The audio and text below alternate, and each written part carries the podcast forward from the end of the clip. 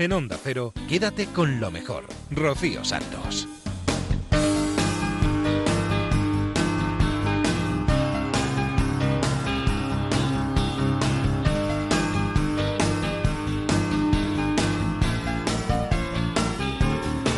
Muy buenas noches a todos, bienvenidos a Quédate con lo mejor, el programa resumen de Onda Cero donde vamos a repasar lo que ha sucedido en esta casa en los últimos días. A pesar de ser madrugada de Sábado Santo, o de Viernes Santo como prefiráis, aquí estamos al pie del cañón para contaros qué ha sido lo más importante, lo más divertido, lo más tierno que ha pasado por los micrófonos de Onda Cero. Imagino que a lo mejor me estáis escuchando en un sitio distinto del habitual, en la playa, por ejemplo, o en la montaña, o esquiando. ¡Ay, qué ilusión que viene! ¡Qué gusto, qué ganas de vacaciones! ¿A que sí? Bueno, pues disfrutadlo a tope entonces. Empezamos ya el programa y nos vamos directamente hasta la Rosa de los Vientos. Hablamos de la revista Enigmas y del misterioso fantasma Slenderman. Javier, muy buenas, ¿qué tal? Hola, ¿qué tal? Encantado de estar con vosotros. Slenderman, ¿qué es? Slenderman o quién es? Pues un personaje nacido de, de, un colectivo de internet, ¿no? Pero realmente, pues, muy tenebroso. Es un hombre que se representa un hombre delgado, que sería la traducción. Y es un hombre que se representa, pues, trajeado como si fuera, eh, pues, alguien de una importante compañía, con eh, una altura realmente eh, espectacular, sin rostro, y a veces se le representa con una serie de tentáculos que le salen por la, por la espalda, ¿no? Tiene además fijación por los niños, ¿no? Es un ser, pues, eh, realmente terrible, ¿no? Surgido, como digo, de, de la mente del colectivo de una serie de, de, personas que estaban afiliados al foro Something Awful y, bueno, pues a partir de ahí empezaron a desarrollar este personaje que ha dado mucho que hablar desde entonces. No deja de ser, eh, me pregunto, pero da un poco la sensación, una actualización eh, del mito de dar miedo a los eh, niños, a los adolescentes, con el nombre de saco, pero en el siglo XXI es Slenderman, ¿no?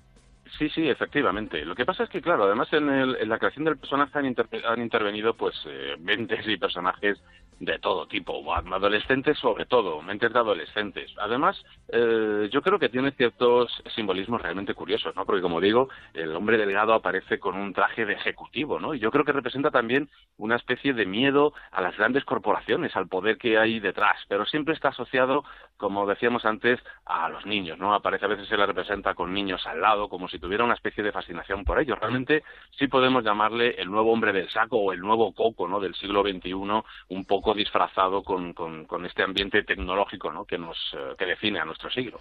Es eh, Liederman, eh, la traducción, una de las eh, partes es esa, hombre delgado, nos has contado un poquito cómo es, eh, ese aspecto es eh, precisamente así, y su aspecto, su profesión, representa un poquito los miedos, los temores, lo intangible, eh, que, por ejemplo, su pertenencia a las grandes corporaciones eh, representa un poquito eso, a lo que le tenemos miedo, pero no lo podemos medir ni pesar. Eh, quizá ese es el origen y la causa de ser de este personaje que, insistimos, aunque se asusta y se habla de él, es ficticio, ¿no?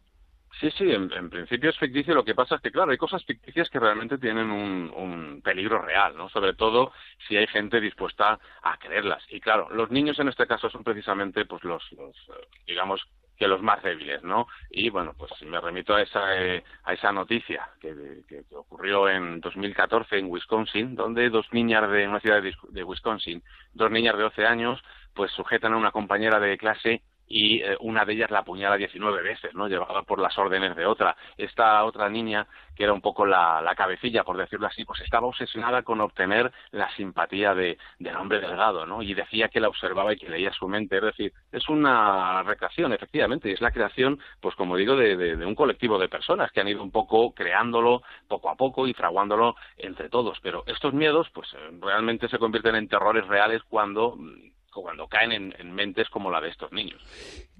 Pero también es eh, un personaje asociado con eh, el mundo de lo fantasmal, eh, de, lo, eh, de los espíritus, no deja de ser una entidad del más allá, ¿no?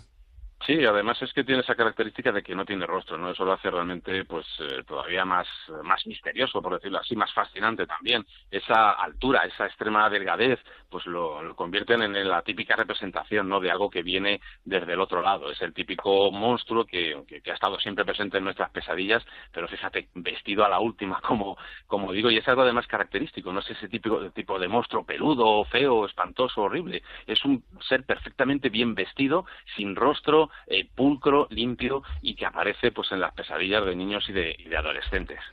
Y que hay que relacionar también con otro mito moderno, los eh, relatos eh, de Kerpipasta. Claro, efectivamente. Ahí tienen un poco pues su, su, nacimiento. Hay muchos foros en internet donde, bueno, pues sobre todo adolescentes, pues eh, recrean, ¿no? Son sobre todo pues gente aficionada al terror que trata de hacer pues relatos, relatos de terror cortos en los que bueno pues se están influidos por, por grandes literatos como Lovecraft, pero le dan un toque nuevo, le dan un, un, un toque más eh, como más contemporáneo, ¿no? Y que lo, lo, disfrazan un poco con las cosas que nos rodean ahora mismo, móviles, tecnología y son relatos cortos, relatos breves que se cortan y copian de un lado para otro y alcanzan pues una rapidez de transmisión a través de la red impresionante y aparecen en videojuegos en cómics, en todo un imaginario. De un colectivo de adolescentes, de los cuales los adultos muchas veces somos pues prácticamente ignorantes. Precisamente te iba a preguntar eh, sobre eso, qué tanta ha sido su influencia que parece que lo que no está en un videojuego no existe. En ese caso, eh, Slenderman sí está en los videojuegos. Sí, sí, efectivamente, han salido diferentes versiones, eh, digamos dentro de lo que se llama dentro del mundo de los videojuegos, pues el mundo más indie, son producciones libres de programadores pues un poco que van por su cuenta, pero hay pues bastantes, eh, hay una saga de videojuegos en las que es el, el protagonista absoluto y como bien dices, pues es, eh, digamos que los videojuegos como, como, como internet, como esos foros, pues son un poco el, el, lugar perfecto para manifestarse, ¿no? Las nuevas inquietudes, los nuevos miedos de, de la gente que los, que es la que realmente está inmersa ahí, ¿no? Niños, adolescentes sobre todo, como decía. Quédate con lo mejor en Onda Cero. Ya sabéis que en La Rosa de los Vientos Javier Sevillano tiene una sección que se llama Señales del Fin del Mundo y en el que la semana pasada nos hablaba de los fenómenos atmosféricos extraños el eh, sistema de notificación de observaciones atmosféricas singulares, que se llama SINOVAS, y es un proyecto eh, muy chulo porque es un proyecto de, mm, de, ciencia ciudadana, es decir, es una web abierta a todo aquel que quiera colaborar eh, registrando mm, los fenómenos atmosféricos que se producen en, su zona de localidad, en donde habita toda esta gente que son voluntarios, que han conformado una guía de fenómenos meteorológicos eh, recogidos en este sistema que ha sido eh, elaborada por mm, miembros de la Agencia Estatal de Meteorología en concreto por Delia Gutiérrez Rubio y por otros compañeros meteorólogos que lo que han hecho es aunar en esta guía todos eh, los fenómenos reportados por estos voluntarios que no son científicos de formación, pero sí mm, gente muy experta en determinados eh, o, en, algún eh, fenómeno atmosférico muy concreto o en varios de ellos. No tienen una formación universitaria, por así decirlo, específica en el tema, pero son gente muy interesada en el fenómeno, en los fenómenos meteorológicos y gente que a lo largo de su vida pues se han documentado, se han hecho expertos y em, ayudan al sistema sistema eh, estatal de meteorología a documentar estos fenómenos que en muchas ocasiones son muy locales y, el, sistema eh, oficial no tendría posibilidad de cubrirlos todos. Gracias a estos voluntarios se puede documentar. ¿Y qué nombres, eh, qué fenómenos se, han documentado? Porque algunos tienen nombres muy, extraños, pero luego son, Vamos, sí, se están haciendo conocidos. Exactamente. Mm, fundamentalmente todos estos fenómenos que son extraños o son raros más que extraños, no son muy frecuentes, no han sido muy frecuentes a lo largo de la, de la, de la historia, pero veremos alguno en concreto que cada vez es más frecuente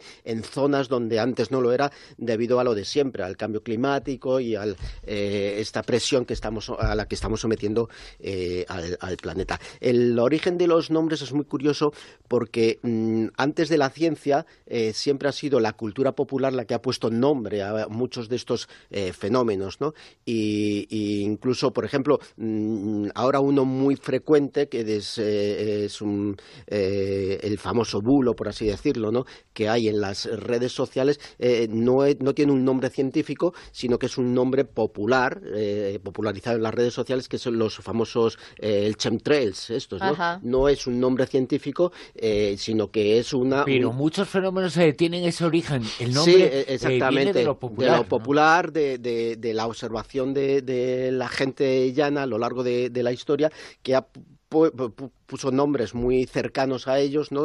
denominaciones muy cercanas, muy, muy del pueblo. Y ya no suenan como si fueran los científicos. La ciencia los ha adoptado antes de ponerles unos nombres, eh, em, que una denominación que se alejara eh, realmente de lo que el pueblo, porque están muy bien puestos en muchas ocasiones. El, que ahora se utiliza mucho, que se oye mucho lo de la ciclogénesis explosiva. Claro, exactamente. Eso es una de las de lo que dicen esta, esta guía de fenómenos meteorológicos, ¿no? que hay en, en, en ocasiones esto, llamarle mm, ciclogénesis explosiva y tal, es un nombre, sí, mm, tal vez más científico de lo, que, mm, de lo que estamos hablando, que se aleja un poco del concepto que estamos hablando, pero eh, ¿qué ocurre? Que el significado no, no, no llega bien, no, acaba de trasladarse correctamente a la gente y lo que ocurre es que la gente acabamos eh, em, usándolo incorrectamente, ¿no? Si os parece... Cuando en realidad es una borrasca importante. Claro, es una, exactamente, es una cosa... Exacta. Bueno, pues en, este proyecto Sinovas, que, eh, en, el que hay mucha gente metido, pues hay fenómenos, por ejemplo, o palabras, por así decirlo, como meteotsunamis o, risagas. Un meotsunami es el nombre mallorquín es eh, risaga y es eh, son vientos intensos y sucesos marítimos locales eh, con oleajes rompientes y variaciones transitorias de nivel de mar. O sea, olas a lo Olas a lo salvaje. Luego precipitaciones súbitas torrenciales, precipitaciones engelantes que son provocan gotas de lluvia que se congelan al llegar al suelo. un fenómeno que se llama el reventón, que son unas tormentas muy fuertes que son originadas dentro de nubes eh, que pueden llegar al suelo y entonces hay un desplome de aire frío que es lo que produce como una especie de reventón, por así decirlo. Bueno, hay eh, eh, nombres como Tolvanera, pero Tolvanera, la tuba, la vórtice de racha, la lluvia de sangre, la, nieve, de nos, lo tienes que contar más detenidamente. Es, que es muy curioso, yo podemos para otro programa, porque luego hay una, un apartado especial que lo vamos a llamar, en vez en La Rosa de los Vientos lo vamos a, llamar La Cosa de los Vientos, porque tienen unas denominaciones los vientos, sobre todo en el lenguaje marinero. Pues por ejemplo, por ejemplo, los vientos bramadores o el viento rugiente, que son muy específicos y en el lenguaje marinero es muy importante. Es lo más. I don't wanna stay around here no more. I don't wanna stay here. like rain on a Monday morning. Like pain that just keeps on going on. Look at all the hate they keep on showing. I don't wanna see that. Look at all the stones they keep on throwing. I don't wanna feel that. Like sun that will keep on burning. And I used to be so discerning. Oh.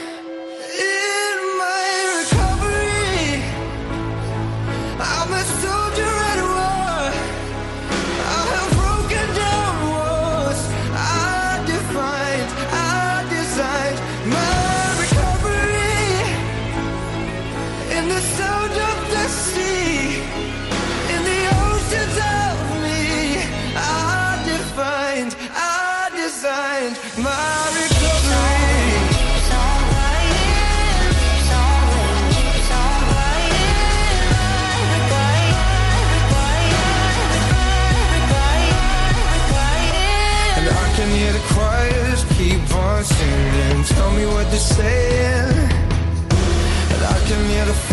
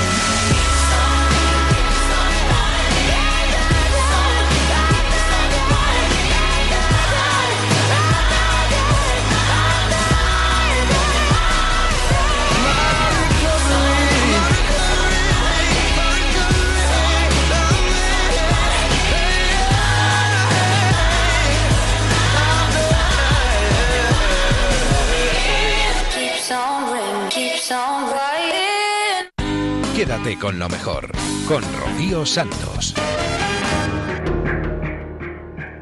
En el Círculo Secreto de la Rosa de los Vientos hemos hablado de apariciones de muertos vivientes de la mano de Miguel Pedrero y vamos a conocer lo que es la Santa Compaña. Si quieres, eh, empezamos por definir qué es la Santa Compaña. Se trataría de una procesión de almas en pena, básicamente, que en muchos casos llegan a anunciar próximas muertes. ¿Cómo? De dos formas. Es habitual que los testigos observen detrás de esa comitiva espectral, que normalmente está formado por una serie de individuos ataviados con, túnicas o, o con sotanas, pues detrás de estos personajes es habitual que los testigos observen una persona que conocen, un vecino, un familiar o un amigo que próximamente fallecerá.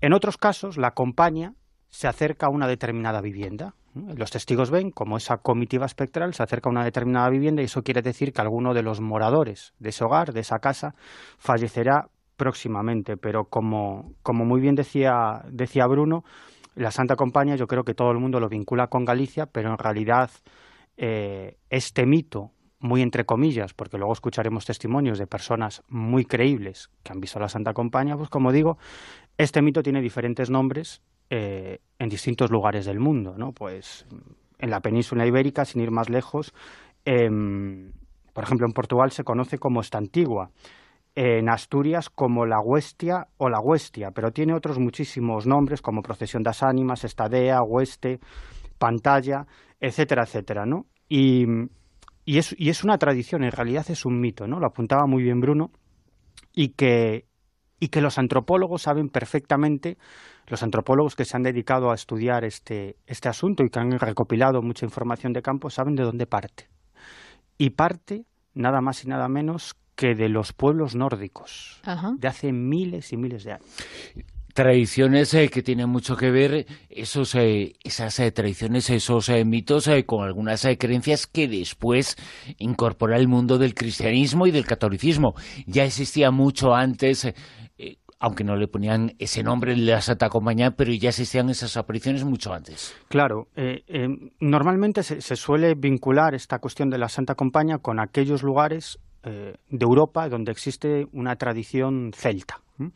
Pero es que mm, esto de la Santa Compañía es muy anterior, viene incluso de poblaciones nórdicas y, parte de dos dioses de los pueblos nórdicos que son Wotan o Wotan y, y Odín que según la tradición milenaria, muy milenaria, es una tradición que se pierde en la, en la noche de los tiempos y a la cual es muy difícil hallarle inicio. Pero, como digo, parte de la creencia en estos dos dioses, eh, Wotan y, y Odín, que se dedicaban a mm, recoger, a salvar a las almas de los guerreros fallecidos en combate y se los llevaban al paraíso de estos, de estos pueblos nórdicos. El Valhalla correspondiente. Claro, efectivamente. ¿Qué es lo que pasa? Que en el siglo IV entra el cristianismo en Europa con, con bastante fuerza. ¿Y a qué se dedican em, o qué hacen los, los nuevos cristianos para imponer eh, su creencia, para imponer su fe. ¿Qué es lo que hacen los evangelizadores? Pues es convertir toda una serie de tradiciones paganas en cristianas. Y Wotan y Odín los convierten nada más y nada menos que en Satán. Y si Wotan era el encargado de llevar a las almas de los fallecidos en combate al más allá de los pueblos nórdicos, pues en este caso Wotan se convierte en el demonio que está llevando a las almas de los pecadores nada más y nada menos que, que al infierno. Y, y fíjate que ya en el año en el año 1091 tenemos la primera referencia escrita a esta tradición. Un, historiador que se llama se llamaba Ordérico Vital recoge el testimonio de un sacerdote que dice que por la noche se encontró al demonio eh, llevando o dirigiendo una procesión de almas en pena. Y ahí vio a algunos de sus vecinos que habían fallecido. Y estos vecinos incluso le dieron a este sacerdote algunos mensajes que debía transmitir a sus familiares vivos. Y finalmente siglo XIII nace la tradición del purgatorio y por lo tanto esa leyenda esa creencia del demonio trasladando las almas de los pecadores se convierte en las almas eh, algunos fallecidos que antes de ir al purgatorio, ese punto intermedio entre el cielo y el infierno, pues vagan por sus lugares de origen antes de ir a ese purgatorio y es habitual que los vecinos los vean. Hacen la procesión. Claro. Que, por cierto, te has encontrado casos y testimonios eh, del parecidos eh, a estos sin ese componente cultural en todas las partes del mundo, ¿no? Claro, em, e, es que esto está en, prácticamente todas las zonas de, de Europa. Fíjate, por ejemplo, en Irlanda, a esta procesión de muertos se le conoce como Fiery Host. En Escocia, como Slug. Y encontramos muchas concomitancias, aunque hay diferencias entre la tradición de la Santa Compañía en, lo que es la península ibérica y en otras zonas de Europa, encontramos elementos similares tremendamente parecidos. Por ejemplo, en Asturias, ¿sabéis cómo se le llama también a la Santa Compañía? Las buenas gentes. Qué curioso, ¿no? Que, que también en diferentes partes de Europa se le conoce como good people la buena gente. ¿Quiénes eran la buena gente? Los seres elementales habitantes del mundo subterráneo que a veces salían en procesión. Es decir, que hay elementos que coinciden. Rocío Santos. Quédate con lo mejor. Bueno, esto da un poco de miedo, ¿verdad? Lo de la Santa Compañía. Dejamos la rosa de los vientos, nos vamos a ir al transistor. Vamos a escuchar una entrevista que le hemos hecho a Carles Santaló, que es portero en tercera división en el Granollers y ha creado un canal en YouTube en el que tiene más de 340.000 suscriptores. Él se ha clasificado para el Mundial de FIFA que se celebra en Manchester entre el 13 y el 15 de abril. Carles Santaló, conocido como Colderío en YouTube y en las redes sociales. Es un futbolista, como dices, de tercera división. Juega actualmente en el Granollers, es, es portero del Granollers. Hasta hace poco estuvo en la cantera del Español, entre otros equipos. Y hace algo más de un año abrió su canal de YouTube, dedicado principalmente, como has dicho, al FIFA.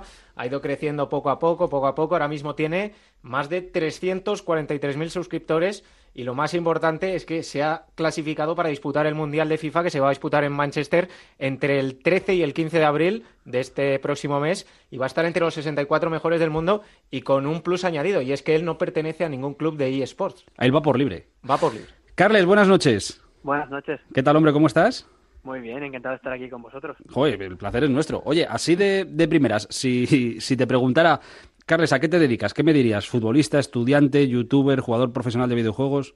No, te diría youtuber. A día de hoy mi trabajo es, youtuber. Es youtuber, tal cual, ¿no? Sí. Pero a día de hoy sí. Pero tú eres estudiante también, ¿no? ¿Tengo entendido? Bueno, sí que es verdad que este año lo he dejado un poco más de lado para centrarme única y exclusivamente con YouTube, porque compaginar YouTube a jugador profesional de FIFA y jugador de fútbol semiprofesional, al final no, me daban las horas. Y con lo que hemos temido dormir, se me complicaba el tema.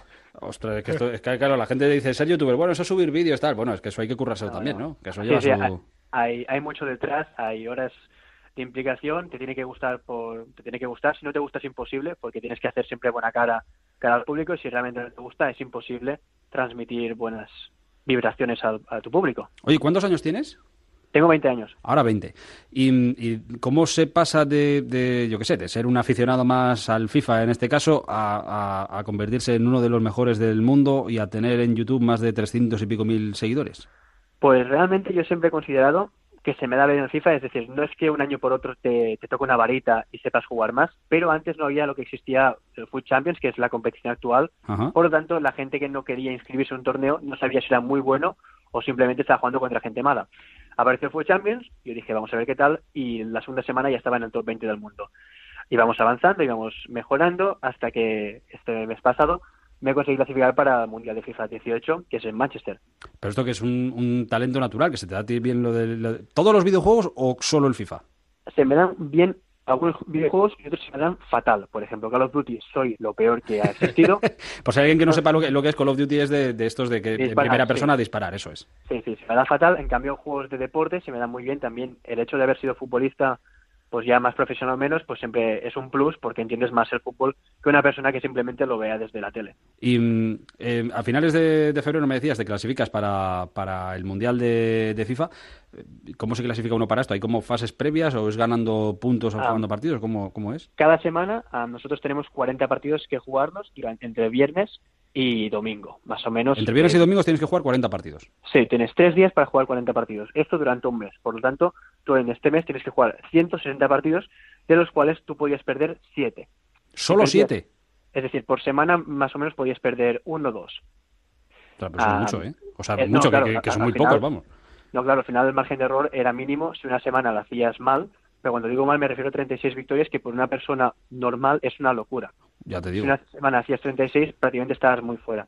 Yo conseguí perder solo 6 partidos y me conseguí clasificar en el top 45, si no recuerdo mal, y clasificaba en 64. Oye, ¿y esto de esto de, YouTube, cómo empieza? Tú empiezas, es que, claro, no lo sé, no, sé cómo funciona. ¿Empiezas grabándote en alguna partida o grabándote tú a ti mismo jugando y hablándole a la gente y lo vas colgando y empieza aquello a a surgir o cómo es? O sea, yo empecé, que yo en ese año pues había dejado un poco más de lado el fútbol porque lo llevé un poco mal el último año, lo pasé mal, y dije, pues voy a, voy a empezar con este YouTube. Y empecé con un vídeo que grabé con el móvil y hablando en catalán que le iba a pasar a un amigo mío, y como había quedado raro, porque me había tocado un jugador bueno, digo, pues lo subo. Y en poco tiempo tenía 2.000 visitas. Yo también tengo que decir que yo nadie me dio conocer, nadie me hizo spam, nadie me ayudó, empecé de la nada y nadie me conocía. Por lo tanto, 2.000 visitas de la nada era una... o sea, que has, empezado desde cero, tú te has hecho a ti mismo. Sí, sí, sí, yo, esto sí que... Que no has tenido un padrino, un Rubius de no, no, no, no, no, no, que va, que va, esto sí que puedo decirlo que, que he empezado desde, desde más abajo. Luego, después de ese vídeo, dije, hostia puta, esto tira mucho. Voy a ver, hice un vídeo con capturadora, y ya empecé a, ver cómo funcionaba, porque realmente al principio no sabes ni, por dónde empezar, ni cómo editar, ni nada, que eso sí que editar lo hace mi hermano, pero bueno, tampoco tenía ni puta idea de él. ahora tu hermano curra para ti. Sí, sí, no, lo estamos haciendo medios el canal. Ah, vale, vale. A mí, a mí se me ve yo juego, pero al final del canal lo llevamos los dos. Ah, muy bien. Total, que ese vídeo... Negocio familiar, que se llama esto. Sí, sí, sí, lo, queríamos montar juntos como si fuera un negocio, pero bueno, al final estamos jugando a la Play y es la hostia. Ah, el caso es que el segundo vídeo era un top 20 del mundo y por muy soso que fuera yo en ese entonces, que era más cortado, y por muy mal editado que esté porque era nuestro primer vídeo, España no existía ese vídeo. Es decir, no había ningún español que había llegado al top 20. Por lo tanto, si tú querías ver esa recompensa hablada en español, tenías que ir a mi vídeo. Tuvo muchas visitas y creo que las primeras cuatro semanas, mi primer mes, ya tenía 30.000 suscriptores o algo así. Era una, locura. Con el periodo de pruebas de Sony llegué a muchísima gente. O sea, realmente no, no hubo esa transición de no soy nadie a poco a poco. Realmente fue desde el principio una bomba hasta el día de hoy que está yendo, bueno, no, bueno tampoco a, día, a, día, de hoy he de decir que, habéis jugado este, el partido esta tarde y del partido esta tarde me ha enseñado, tú eres el portero, De, portero de, de Granollers, juegas en, tercera división y me ha enseñado Mati un vídeo de, gente que, va que hace cola en, el campo, ahí en la valla, para, para sacarse una foto contigo. No, sí, sí, lo de hoy ha sido espectacular. También hay que decir que no siempre es así, hay campos y campos, en, este caso me sido la terraza, que la afición es una pasada y pues se ha llenado y yo flipado.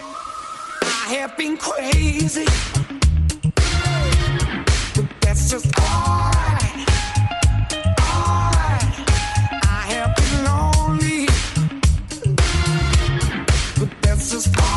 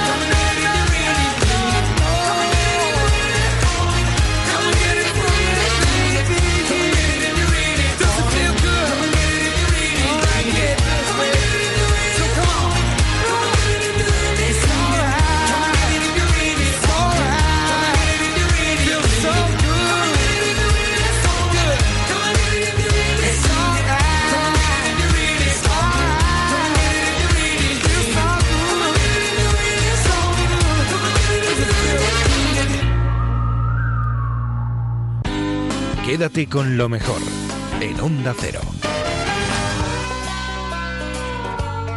Dejamos el transistor y nos vamos hasta la brújula con David el Cura y con nuestro experto en economía, Carlos Rodríguez Brown, que nos trae las canciones económicas de los lunes. Canciones económicas.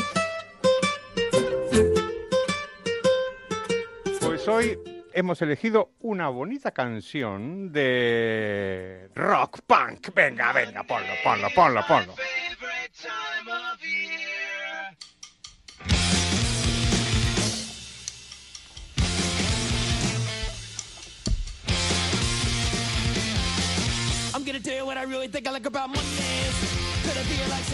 Bueno, esto es Nofx, una banda americana de punk rock. Y esta canción, al revés de todo lo que hemos escuchado, dice, gracias a Dios que es lunes. ¿Y cuál es su argumentación? No, no le gustará a, Cantizano, claro. Se llama Thank God It's Monday, ¿no? Y entonces, claro, es una canción un poco rara porque el tío dice, no, yo, qué buenos son los lunes, a mí no me gustan los, no me gustan los sábados, no, no, no, a mí lo que me gusta, y, y- y me gusta, to- lo- me gusta todos los días de la semana, dice. Ah, qué curioso. Dice, yo lo que vivo es en un fin de semana de cinco días. Dice, I live in a five day weekend. Digo, ah, pues qué estupendo, ¿no? Claro. Y entonces es estupendo porque entonces va al cine y siempre hay entradas, y va al restaurante y siempre hay mesas, y, y la vida le sonríe. Entonces la pregunta es, ¿y cuándo trabaja? Ah. Hmm. Qué manía con trabajar. Se Siempre supone igual que- los liberales. que ¿no? músicos punk. sí, estamos con esa cosa del trabajo, la responsabilidad, el ahorro. Ay, de. Lo de siempre. Bueno, pues no lo, no lo aclara, pero podemos conjeturar, considerando que es un, que es un músico, debe trabajar los fines de semana, claro. Mm, debe claro. irse de gira. Los bolos buenos. Debe hacer bolos, y entonces, claro, a él dice, lo que no le gusta son los viernes. Dice, I really never liked Fridays. Claro, es que después del viernes viene el sábado y domingo donde tiene que trabajar. Y a partir del lunes toda la vida le sonríe hasta, hasta el otro viernes. En fin, a muchos nos gustaría, o sea, a muchos no, a vosotros os gustaría, sobre todo a ti, David, te gustaría... Chusma. Claro, la gente así les gustaría no trabajar, pero yo creo que es mejor un poquito de No, no, no, trabajo. a mí me gusta trabajar, no, no des ideas, no des ideas. un poquito de responsabilidad. O sea que nada, que es muy afortunado porque solamente trabaja los fines de semana y los otros, los demás, pues no podemos hacer eso.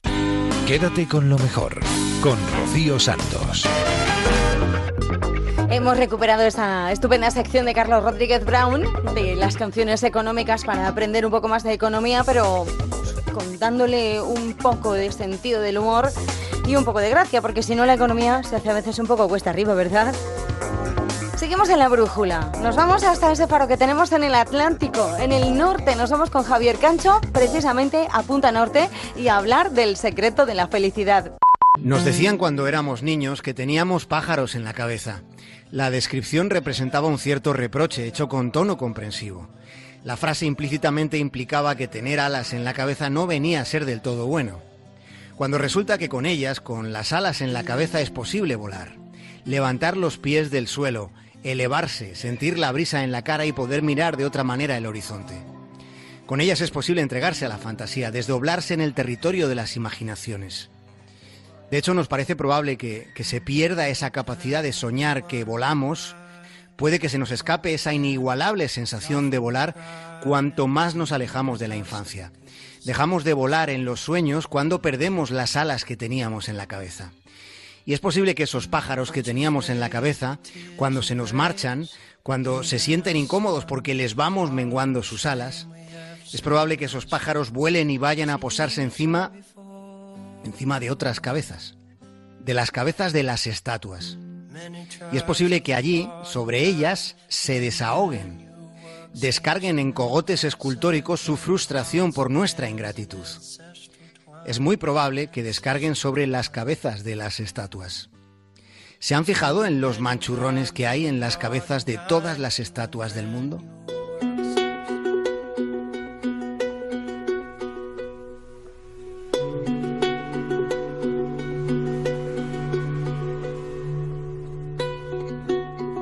Es posible que cuando se nos escapen los pájaros que teníamos en la cabeza, es posible que empecemos a decir eso de que más vale pájaro en mano que ciento volando. A pesar de que la representación visual de esa expresión resulte de lo más opresivo, pueden contemplar ahora mismo en su mente a ese pobre pájaro atrapado en una mano, moviendo instintivamente las alas para volar para salir de allí, de esa jaula de carne y huesos. ¿Lo están sintiendo el pájaro dentro, aprisionado, atrapado en tu propia mano? Habrá quien nos diga que ese es un refrán de tiempos en los que había que asegurarse un mínimo, como si ahora estuviéramos viviendo en el oasis de las certezas. Además, con los refranes sucede que unos dicen una cosa y luego otros proclaman justo la contraria. ¿Cómo disociar el más vale pájaro en mano que ciento volando con el que plantea que quien no arriesga no gana? Alguna vez ya en un capítulo de Punta Norte ya hemos señalado las contradicciones del refranero. A quien madruga, Dios le ayuda, pero no por mucho madrugar amanece más temprano. El que la sigue la consigue, pero tanto va el cántaro a la fuente que al final se rompe. La intención es lo que cuenta, pero el infierno está empedrado de buenas intenciones. La cara es el espejo del alma, aunque las apariencias engañan.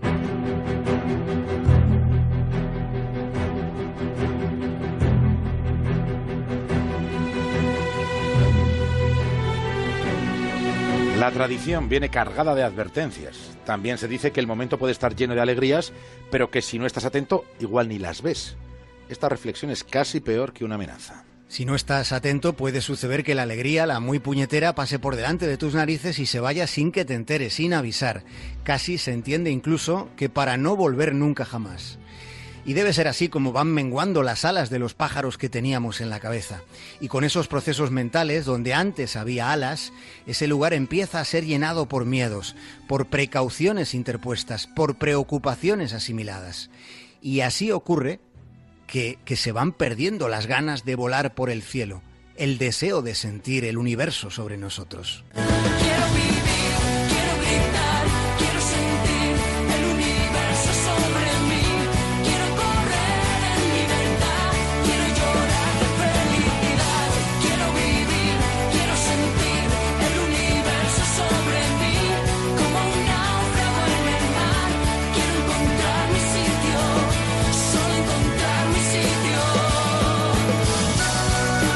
La ciencia ha encontrado un sitio a la gran respuesta, a la respuesta a una pregunta recurrente. ¿Cuál es el secreto de la felicidad?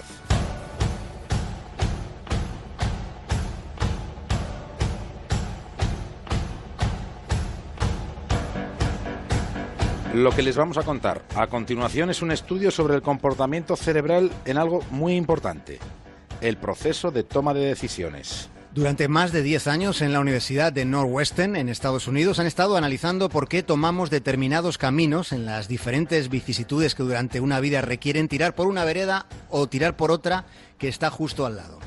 Digamos simbólicamente que la elección de estos caminos influye de una manera determinante en cómo son nuestras vidas. Para sacar conclusiones, los investigadores han empleado técnicas de indagación enfocadas desde el punto de vista conductual, pero luego también han utilizado electroencefalogramas que muestran las zonas del cerebro que se iluminan cuando las personas reaccionan a distintos estímulos. Bien, lo que se ha descubierto es casi estremecedor. Lo que se ha descubierto es que cuando las personas pasan tiempo juntas, sus ondas cerebrales comienzan a parecerse y en algunos casos pueden llegar a ser casi idénticas. Esto quiere decir que es como si nuestros cerebros conversasen sin que nosotros nos demos cuenta.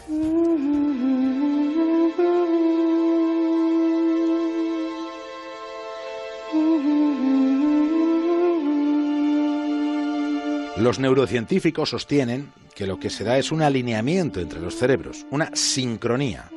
Es algo así como una sincronía eléctrica. Y esas similitudes se han observado en las pantallas de los ordenadores escudriñados, escudriñados esos cerebros a la vez. Dos personas que ven las mismas películas, por poner ejemplos, que leen los mismos libros o periódicos, que comparten las mismas experiencias y que sobre todo hablan mucho entre ellos, ya después de dos semanas comienzan a mostrar patrones comunes en parámetros del lenguaje, en ámbitos emocionales y hasta en puntos de vista. Para este hallazgo, hallazgo científico, el refranero ya tenía su diagnosis. Sí, dos que duermen en el mismo colchón se vuelven de la misma condición. Pero esa sincronía cerebral no se da solo en relaciones de pareja. Un refrán sobre el que escribió Cervantes decía, mal a la madre, mal a la hija y mal a la manta que las cobija.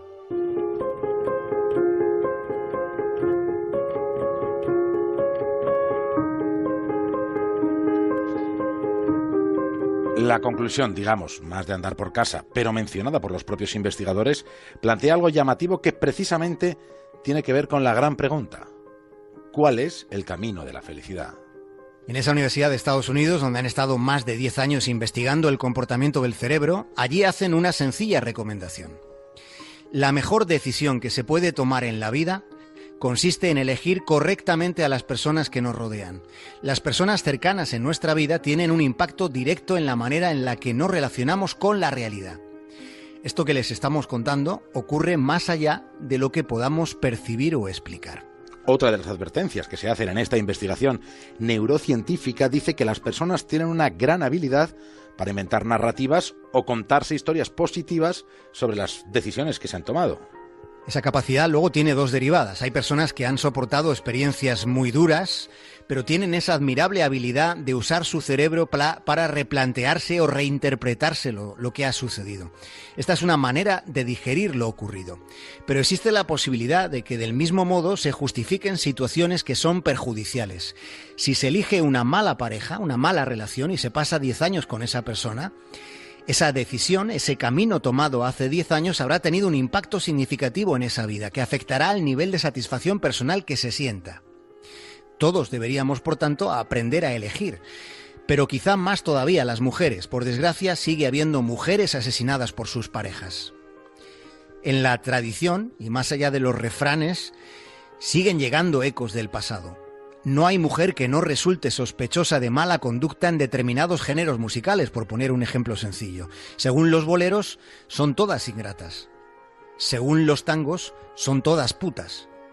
Todas menos mamá.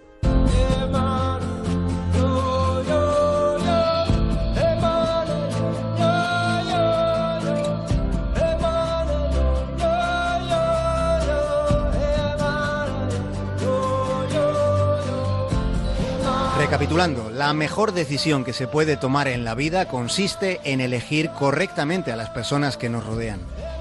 Las personas cercanas en nuestra vida tienen un impacto directo, determinante en la manera en la que nos relacionamos con algo tan importante como la realidad, la realidad que tenemos y percibimos.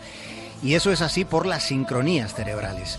Esas son las que han permitido y permiten aventuras como esta. Solo así es posible hacer la radio desde un faro asomado al Cantábrico. Solo es posible por la buena sincronía, por la buena sintonía de todo el equipo de la Brújula, comenzando por David el Cura. Solo queda una vela encendida en medio de la tarta y se quiere consumir. Ya se van los invitados,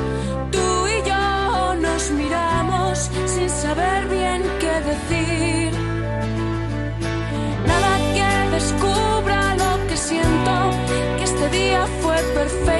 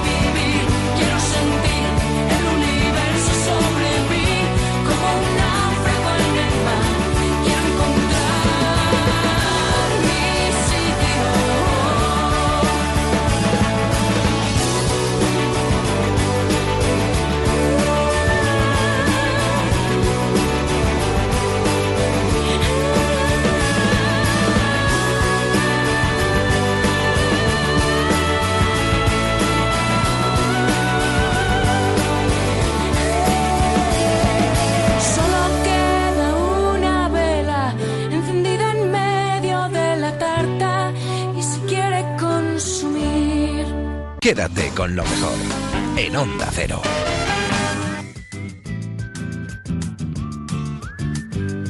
Después de la música de Amaral, ese universo sobre mí, nos vamos a ir hasta por fin no es lunes con Jaime Cantizano. Vamos a entender la diferencia entre una protectora de animales y un santuario de animales o un refugio de animales.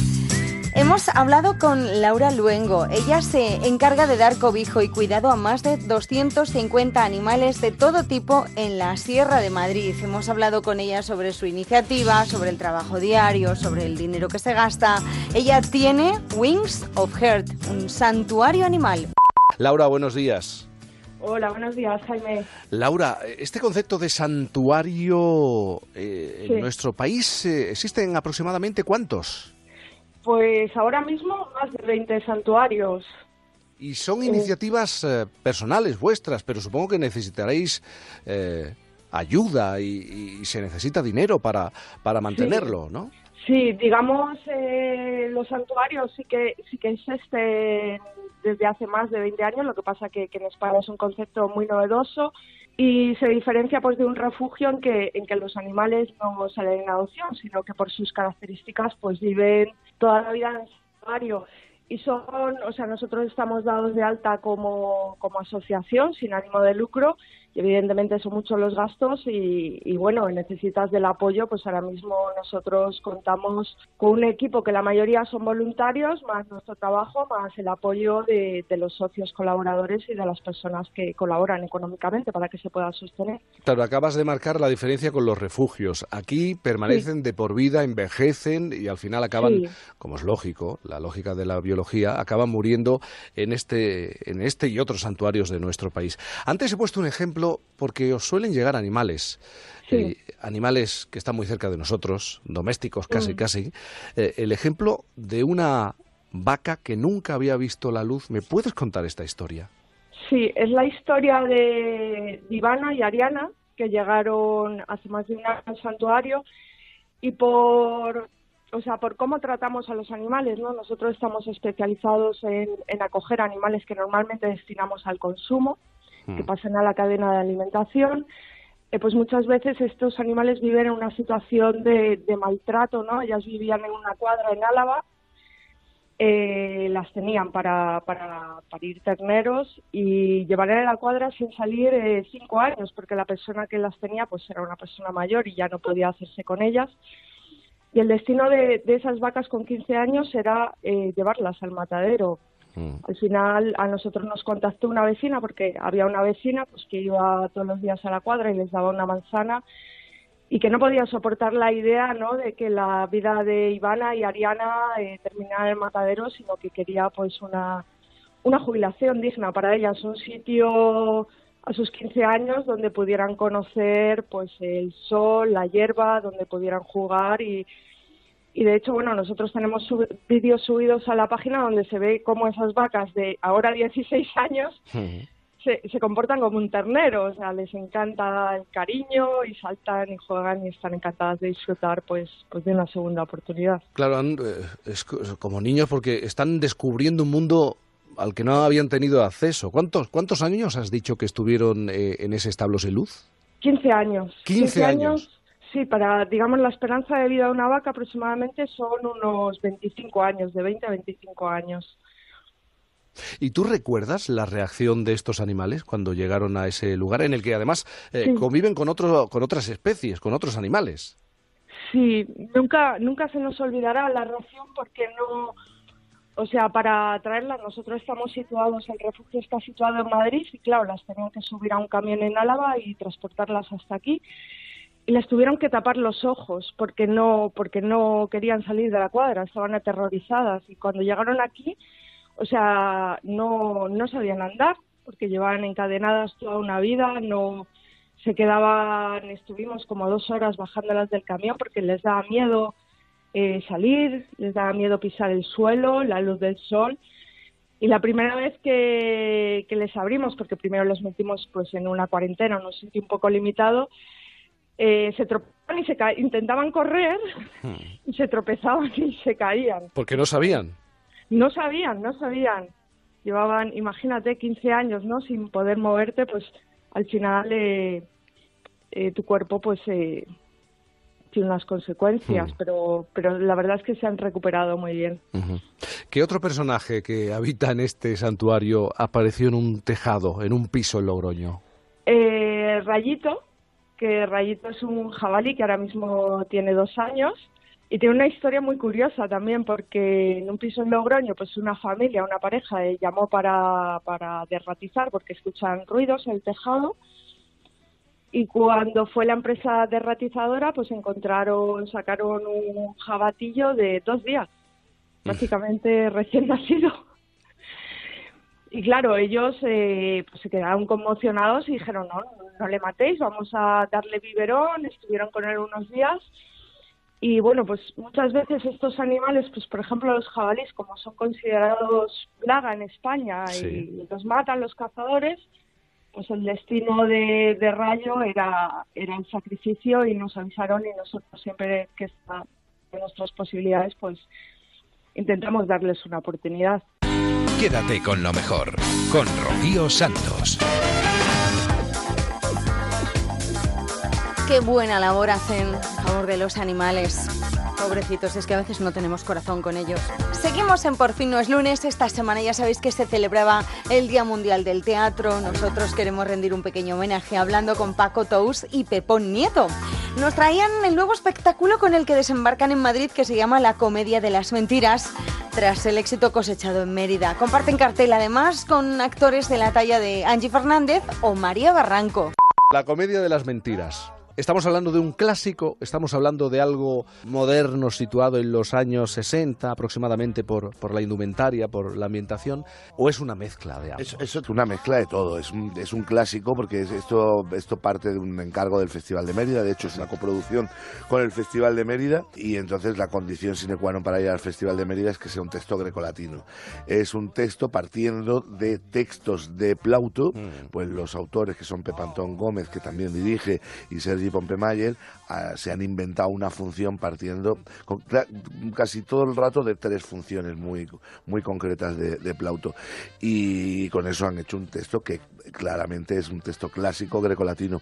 Lo que pasa es que la puesta en escena es un poco más arriesgada, es más moderna, no huimos de las tuniquitas, de la ya con las columnas que teníamos en Mérida ya nos parecía suficiente, con lo cual pues nosotros llevamos como unos muebles, como si aquello fuera como una especie de salón con muchos muebles y son mm. muebles los vamos moviendo para que, mm, para que marquen los distintos espacios que hay en la escena, que pide la escena. Y bueno, es un concepto un poco más moderno en ese sentido, pero lo que sí es es una comedia, es una comedia muy, muy, muy comedia, muy divertida, muy trepidante, que no deja tregua al espectador y que mm, dura dos horas y que te, mm, te tiene pegado a la butaca y riéndote todo el tiempo y así lo hemos comprobado desde que estrenamos. Aquello del Teatro Romano de Mérida marca incluso un, un poco el camino de la propia obra. Bueno, el- lo que nos ha marcado es actuar allí. Allí, en ese supongo, ¿no? Teatro de Mérida, donde sabemos que hay, han sido tantos tantos años, ¿no? Haciendo teatro, viviendo aquello. Es algo que, que se te queda para siempre, no sé, y además con ganas de repetir. Mm. Es un sitio muy especial que tiene, tiene ese sabor, ¿no? Que para nosotros, sabiendo tantos ancestros, tantos años atrás que se han haciendo teatro en esas piedras, pues es muy, muy impresionante. En el texto se pone sobre la mesa esa lucha permanente entre la verdad y, la mentira. Y hay quien piensa que no es necesario decir siempre la verdad y que la verdad muchas veces provoca daño. Sí, bueno, está muy sobrevalorada. Más que la mentira. La, que- verdad. No, por- bueno, en, en esta función se miente con unas mentiras bastante piadosas. y A la palabra está inventada, ¿no? Mentirijilla. Son mentirijillas, no, no son mentiras gordas como las que estamos acostumbrados a tragarnos y nos las tragamos Mm. y, y aquí no ha pasado nada. No, es- son personajes que para conseguir lo que quieren, que en resumidas cuentas es el amor, que es el motor que mueve Mm. el mundo, pues mienten, utilizan lo que pueden y lo hacen mintiendo. Y lo hacen mintiendo a través de un criado que tiene que les trata de salvar el culo todo el rato a unos mm, amos jóvenes eh, que son unos pijos mm, grecolatinos que, que tienen muy mala leche y muy mal talante, pero están enamorados de las personas equivocadas y este criado trata de que consigan el amor y que todo el mundo sea feliz mintiendo. Pero sí que es cierto, ¿no? Que yo creo que esa mentira que engrasa un poco la vida y que la hace un poco más amable es mucho mejor que la verdad cruda y dura. Yo no necesito que nadie me diga que estoy gordo, yo ya lo sé. O sea, dime que estoy un poquito mejor de lo mío y entonces me hacer la vida un poquito más agradable. Y eso es una mentirijilla. es una mentirijilla, que yo sé que es una mentirijilla, pero me sirve para... hoy, gracias, gracias, mucho Tú mejor, ves como mucho más amable Por- la vida así. Porque eh, trabajando en esto, ¿qué pensáis de aquellos que eh, hacen bandera de la verdad? Yo siempre digo la verdad, la digo a la cara porque todo marcha mejor, todo funciona mejor y esto es así. Hombre, yo Que la- me- eso es mentira. la verdad, la verdad, la verdad, la verdad está sobrevalorada. En cambio, la honestidad no. Claro. Si eres honesto en incluso decir te tengo que mentir, yo entonces a esas personas sí me las creo. Me parece gente más, más sana, más normal. Y bueno, sí, pues y ya lo aceptas y punto. Esta mañana en el programa hablábamos con Juan Diego Guerrero, eh, él se encarga de los informativos de fin de semana en Onda Cero, es amante del teatro clásico, además hace teatro clásico griego, y, y reflexionábamos sobre si miras atrás y a lo clásico, de pronto te descubres casi en la actualidad, en muchas cosas de la actualidad, de la política Claro, de, de claro, este momento, sí, por sí, ejemplo. Sí, no, no, y, y hay textos clásicos. Bueno, las troyanas que se han representado hace poco en Mérida habla de una situación de guerra que estamos viviendo muy cerca, ¿no? Y, y, y de, de- los refugiados, de, de la gente sin patria, de, de hablar de cosas. Por eso son textos universales, ¿no? Y nos describe como seres humanos, ¿no? Todavía se usan eh, los términos en psicología atribuidos a personajes clásicos, ¿no? Los, los síndromes, los, los complejos y tal, son, este, tienen el nombre de, de personajes clásicos porque nos describe tal y como somos, no hemos cambiado tanto. Ahora tenemos tablets, tenemos, tenemos mm, iPhone, tenemos de todo, pero, pero en realidad la esencia es la misma, sufrimos por las mismas cosas y sobre todo nos mueven las mismas pasiones. Quédate con lo mejor en Onda Cero. days passing by the can rise from the dark. As a flashing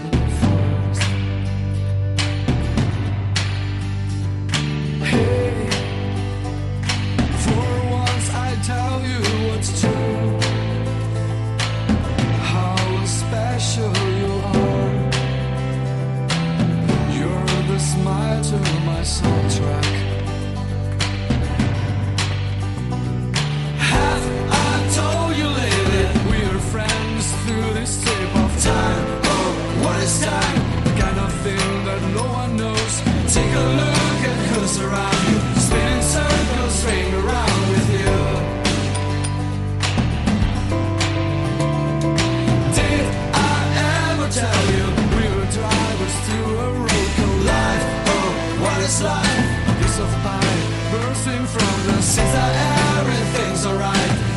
so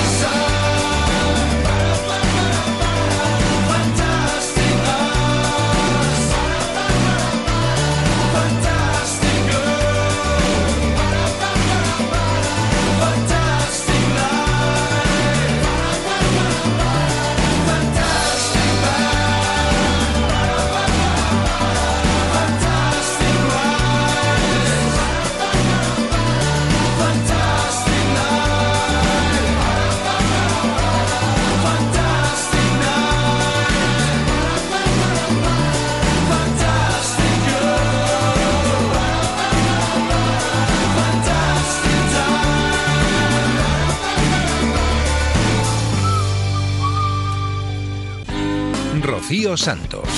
Quédate con lo mejor. Fantastic Shine, la música de Love of Lesbian en Quédate con lo mejor, donde seguimos repasando lo mejor que ha sucedido en los últimos días aquí en Onda Cero. Seguimos en Por fin no es lunes con Jaime Novo, que nos cuenta cuáles son las curiosidades de estas fechas en las que estamos en Semana Santa. Nos trae las procesiones más singulares que recorren nuestro país.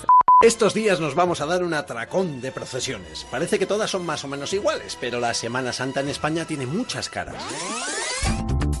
Una de las pocas procesiones laicas que se pueden encontrar estos días en nuestro país es la del entierro de Genarín, en León. Es el jueves santo y recorre las calles del barrio húmedo de la ciudad. Genaro era un hombre muy conocido en las callejuelas de León en los años 20. Un borrachín, mujeriego y demasiado aficionado al orujo y al tute. En 1929 fue atropellado por un camión de la basura.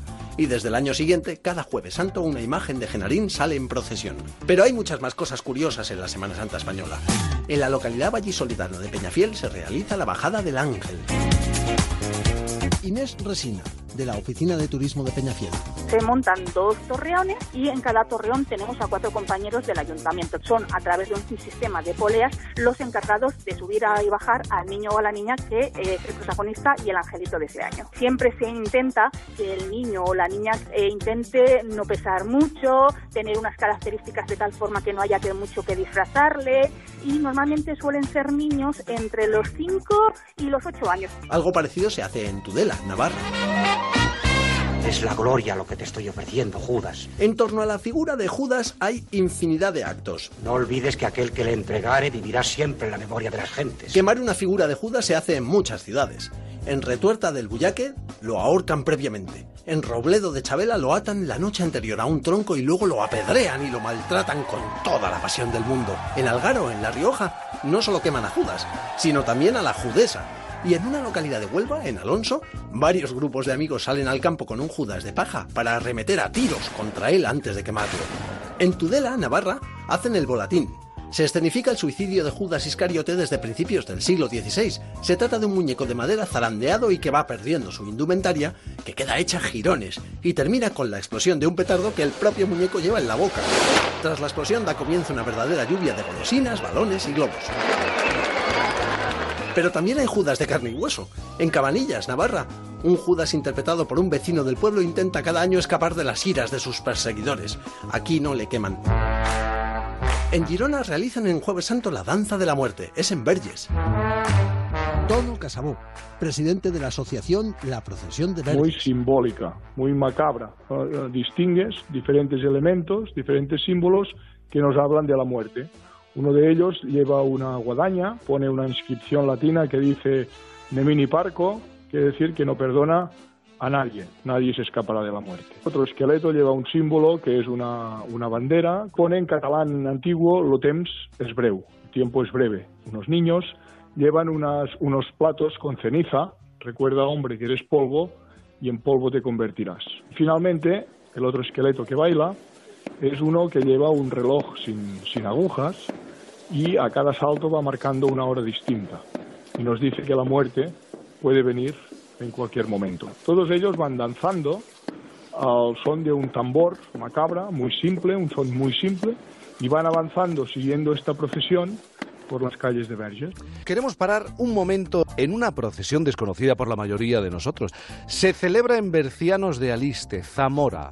Las mujeres de Bercianos de Aliste, antes de casarse, confeccionan una mortaja blanca para sus futuros esposos, si estos pertenecen a la Cofradía del Santo Cristo de la Cruz. Fernando González es presidente de esta cofradía. Fernando, muy buenos días. Hola, buenos días. Fernando, ¿desde cuándo esta tradición? Nosotros durante la vida de cofrades desfilamos con nuestra túnica, que aquí le llamamos vestimenta, y el día que nos morimos nos entierran con ella. Pero esto viene desde muy lejos. Pues eh, nosotros tenemos constatado de hace cinco siglos. Desde hace cinco siglos, 500 años. Sí, estamos en, en 1536, tenemos una bula papal que en la cual se, se nos conceden ciertos privilegios a la cofradía de Bercianos de Aliste y a raíz de eso, pues desde entonces se ha venido procesionando ininterrumpidamente, aunque en los años 1700 aproximadamente estuvo por órdenes eh, eclesiásticas prohibidas, se siguió haciendo. Y aquí de todas maneras en esta procesión se implica todo el pueblo. Sí, todo el pueblo prácticamente pertenecemos a la cofradía, la única que hay aquí. Tenemos varias procesiones, tenemos otra también el día de Jueves Santo que es muy peculiar. Procesionamos con las capas pardas alistanas, prenda única, también por aquí, a nivel nacional. Y tenemos el viernes por la noche la procesión de la soledad, el domingo la del encuentro. Entonces eh, es una semana muy de cara a la religiosidad que nosotros tenemos y profesamos. Quédate con lo mejor en Onda Cero.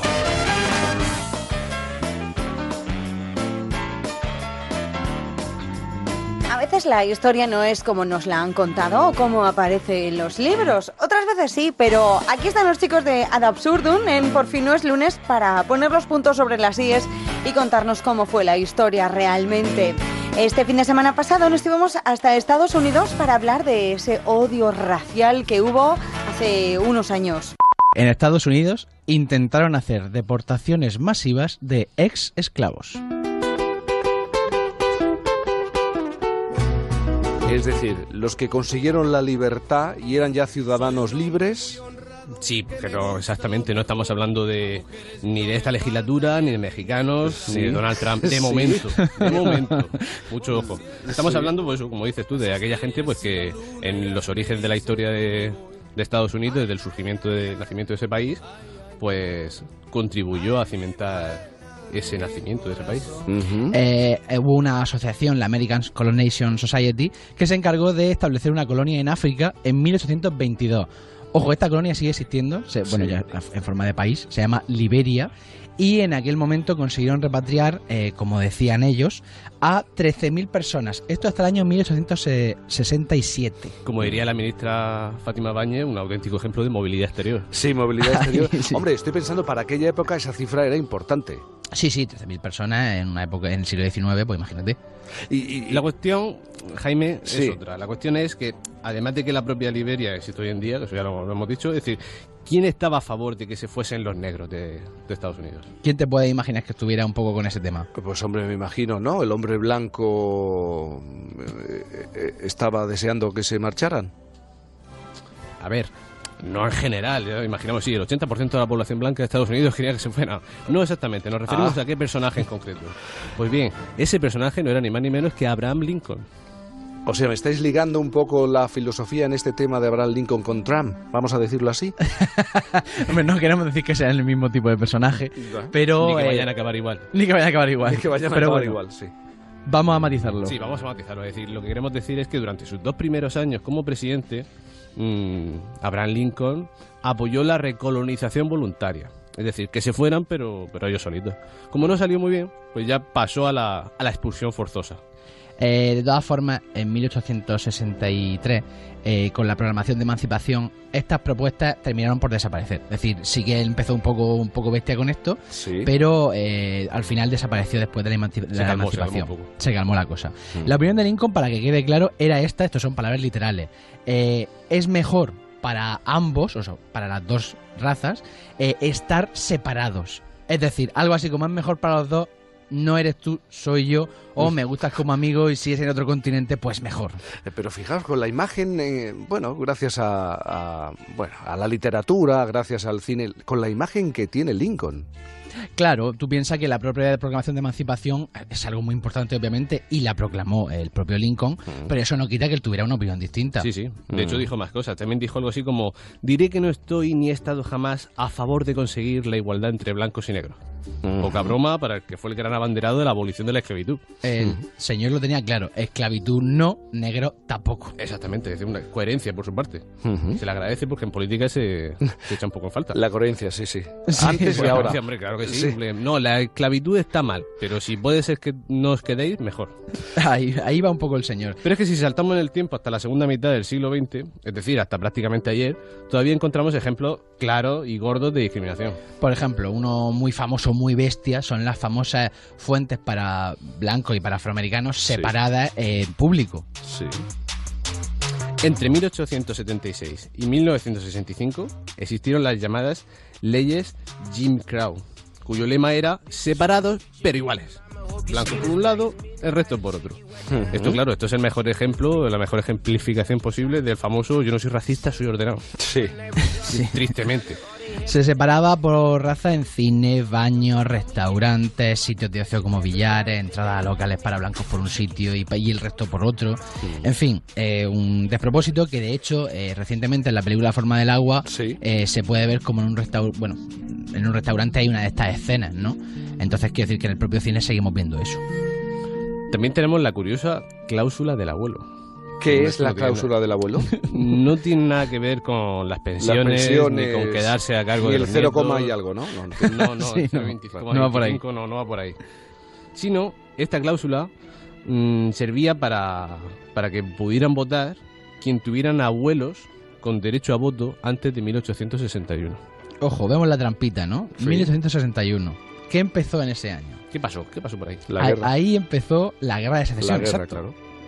Eh, claro, si antes de 1861 eh, la población afroamericana seguía siendo esclava, por tanto es complicado que alguno tuviera un abuelo que hubiese votado antes de esa, de esa Mm. fecha. Claro, ahí echa la ley. Y la trampa. Y la Mm. trampa. ¿Y en 1948? Pues gracias a Dios, a mitad ya del siglo XX las cosas pues empezaron a cambiar un poco. Y en ese año el presidente Harry S. Truman emitió la orden ejecutiva 9981 que eliminaba la segregación racial en las Fuerzas Armadas. En el 54 la Corte Suprema determinó que la segregación en las escuelas públicas por mandato legal era inconstitucional, aunque eh, estas leyes fueron saliendo, eso no significa que, acabase el racismo, por supuesto. Y hasta muchos años más tarde estas leyes en realidad fueron más papel mojado que otra cosa.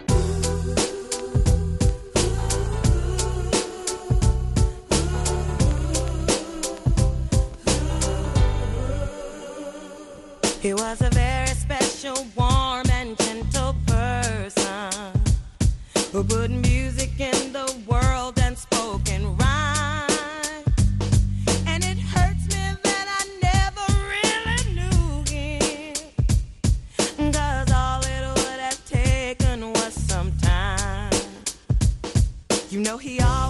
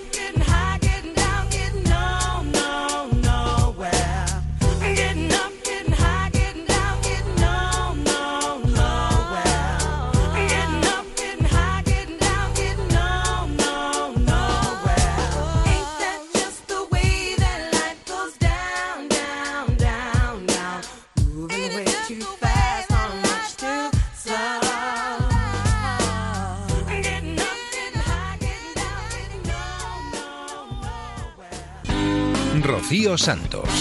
Quédate con lo mejor. La historia contada por nuestros amigos de Ad Absurdum en Por fin no es lunes. Y la historia contada bajo el prisma de Pilar Cernuda. Ella nos visitaba a más de uno la semana pasada para presentarnos su libro llamado Volveré a buscarte, una novela que nos introduce en el marco histórico de los años 50, cuando los ciudadanos gallegos tuvieron que emigrar a América.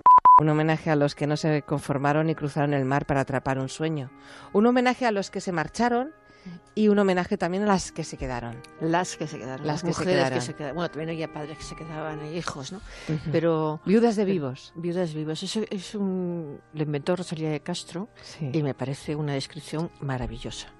Porque los que hemos pasado muchísimo tiempo en aldeas y lo seguimos pasando, sabemos eh, lo que significa eh, la gente que se, que se han ido a sus maridos que no saben ni a dónde. Pero fíjate, cuando tú te vas como el primer personaje, de- el, el abuelo, por así Sí. decir, de la saga, se va en el año 15, 1915, había, eh, primero, no sabes, no, no sabes leer, no sabes escribir, con lo cual no tienes referencias. Pero ni él, ni nadie de su familia, ni nadie de su entorno.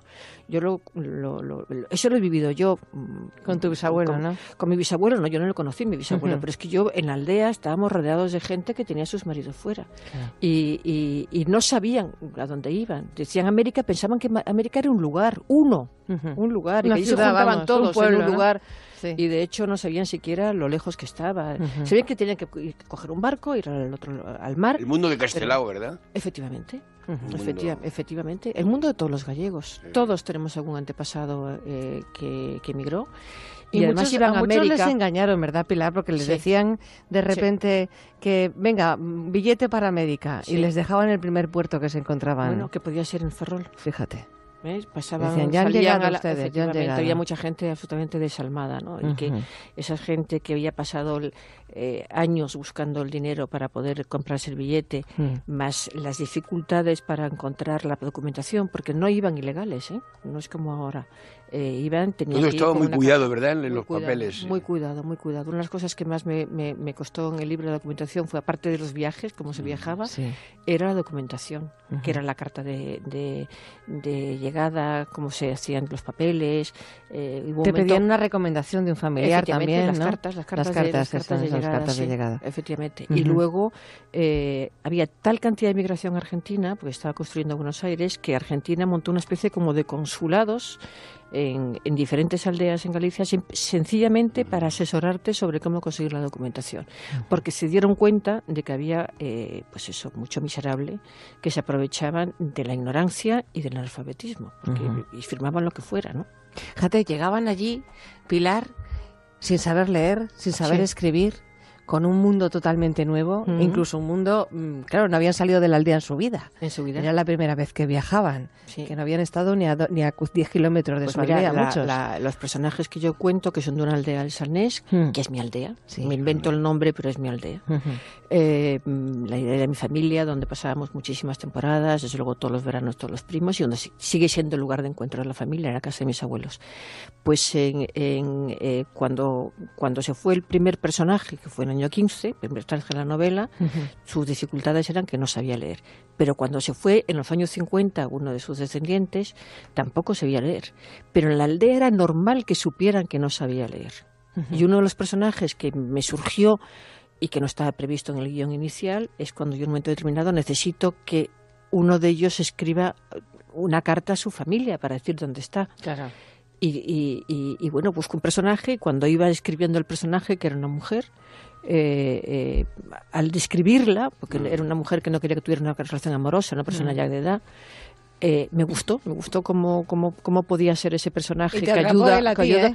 Me atrapó él a mí. Sí, el sí. Este reportaje de Isabela no estaba previsto que yo lo hiciera y se convierte en Ujú. una de las protagonistas Ujú. finalmente, ¿no? Porque había había mucha solidaridad también con había gente allí que te recibía que te, tra- quería tratar poco menos que como esclavos, pero la gran mayoría acogía a los emigrantes bien, entre otras razones porque eh, Buenos Aires, que es donde desarrolló toda la historia, no existiría como es si no es por la, por la mano de obra de los emigrantes, de todos los emigrantes del mundo, que llegaba todo, gente de todo el mundo. Y hablas del hospital famoso de Buenos Aires. Que yo no sabía que existía allí, eh, estado-. Yo no he conocido esa historia. Lloraba la gente de emoción cuando... Ah, no, no, no, no, no el hospital, el hotel. El hotel. El hotel. Ahí había eh, la Casa de Galicia, que me ayudaron bastante con la documentación, por cierto. El Centro Gallego, Centro Gallego. Centro Gallego me estoy refiriendo Que este era el mejor hospital que había en, en- en Buenos Aires. sí, sí, Pero luego los, los argentinos, los, los, los- porteños, las autoridades, crearon un hotel para inmigrantes.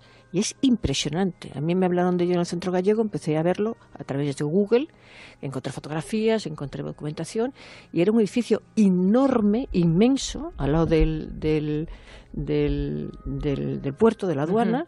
Eh, ahí te acogían, tú ibas, te daban una cama, te daban, mm, había baños, había de Sí. todo.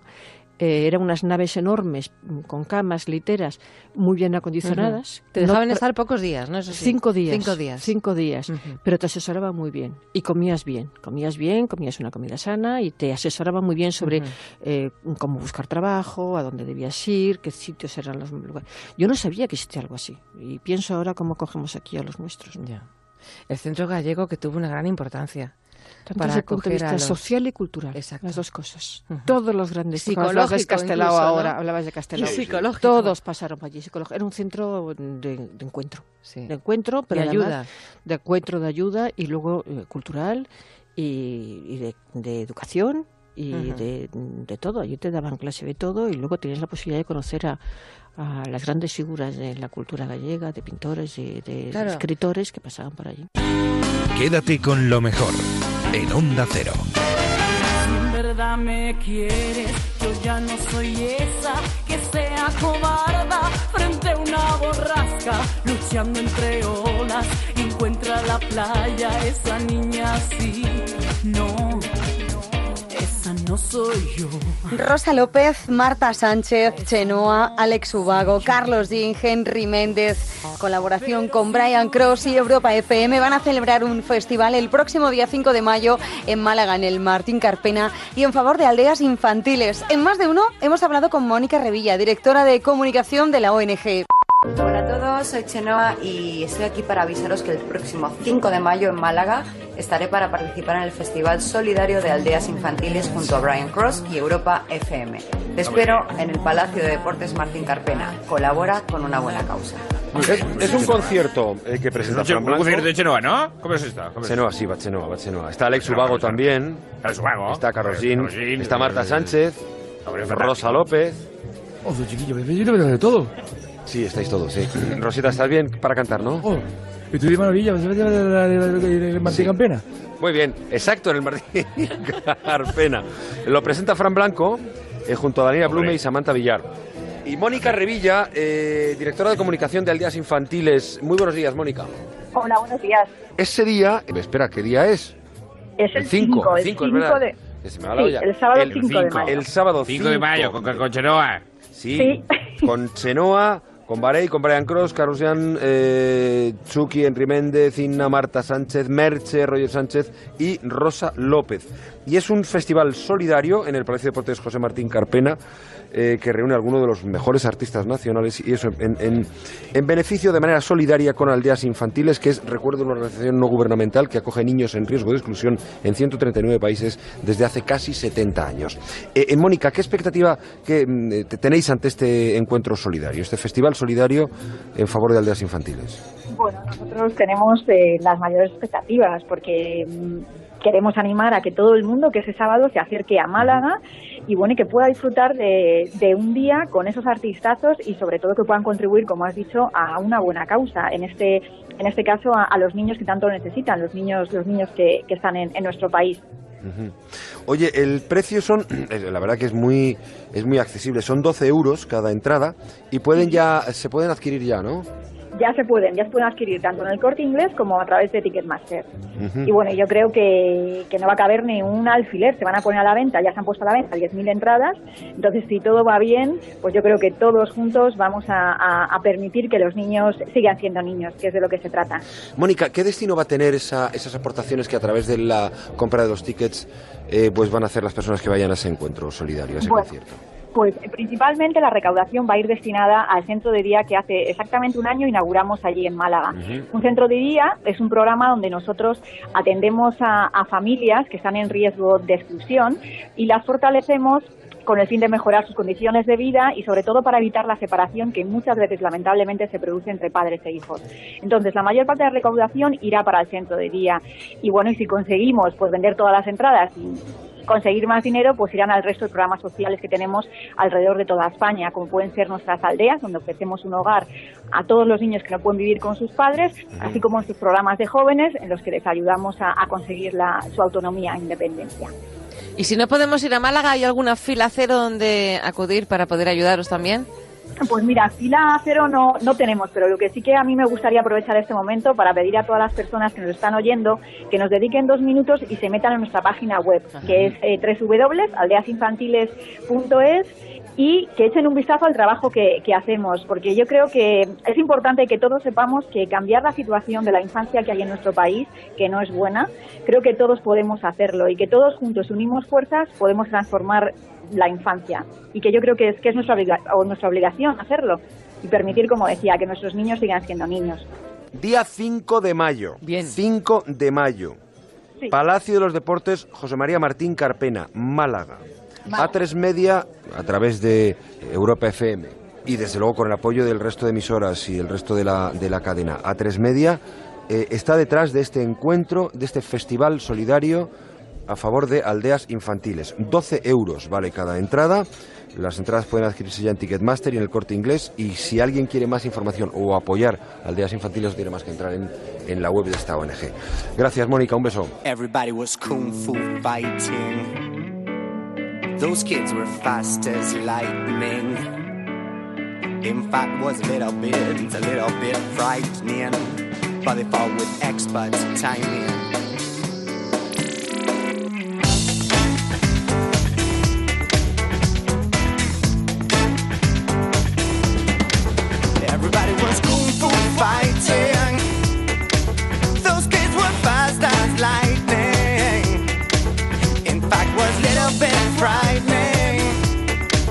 But they fought with expert timing. Oh, they were funky Chinamen from funky Chinatown. They were chopping them up, they were chopping them down. It's an ancient Chinese art.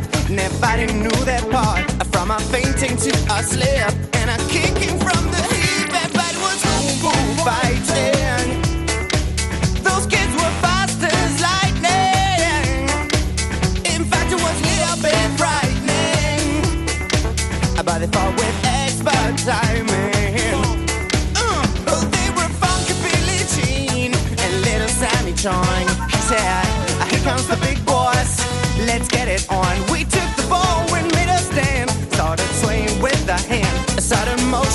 Skip. Now we're into brand new trip. Everybody was boom boom fighting.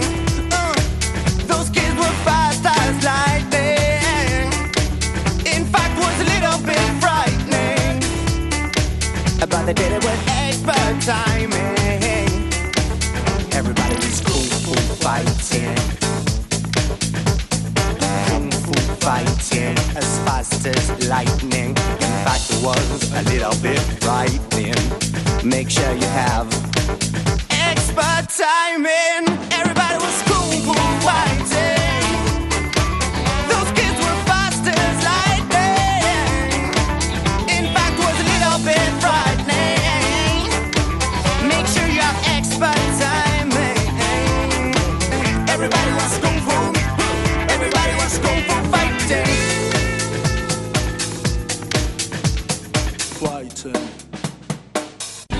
Quédate con lo mejor, con Rocío Santos. La música de Carlos que es uno de los que va a actuar también en este festival solidario en favor de aldeas infantiles, de la mano de nuestra emisora hermana Europa FM y de Brian Cross. Muchos artistas más. Solo 12 euros vale la entrada, ¿eh? es una entrada casi simbólica. Nos vamos a hablar con Manel Loureiro. Ya sabéis que más de uno nos trae siempre unas historias un poco raras. En esta ocasión nos va a traer la historia de las 54 manos cortadas que han aparecido en un pequeño pueblo de Rusia.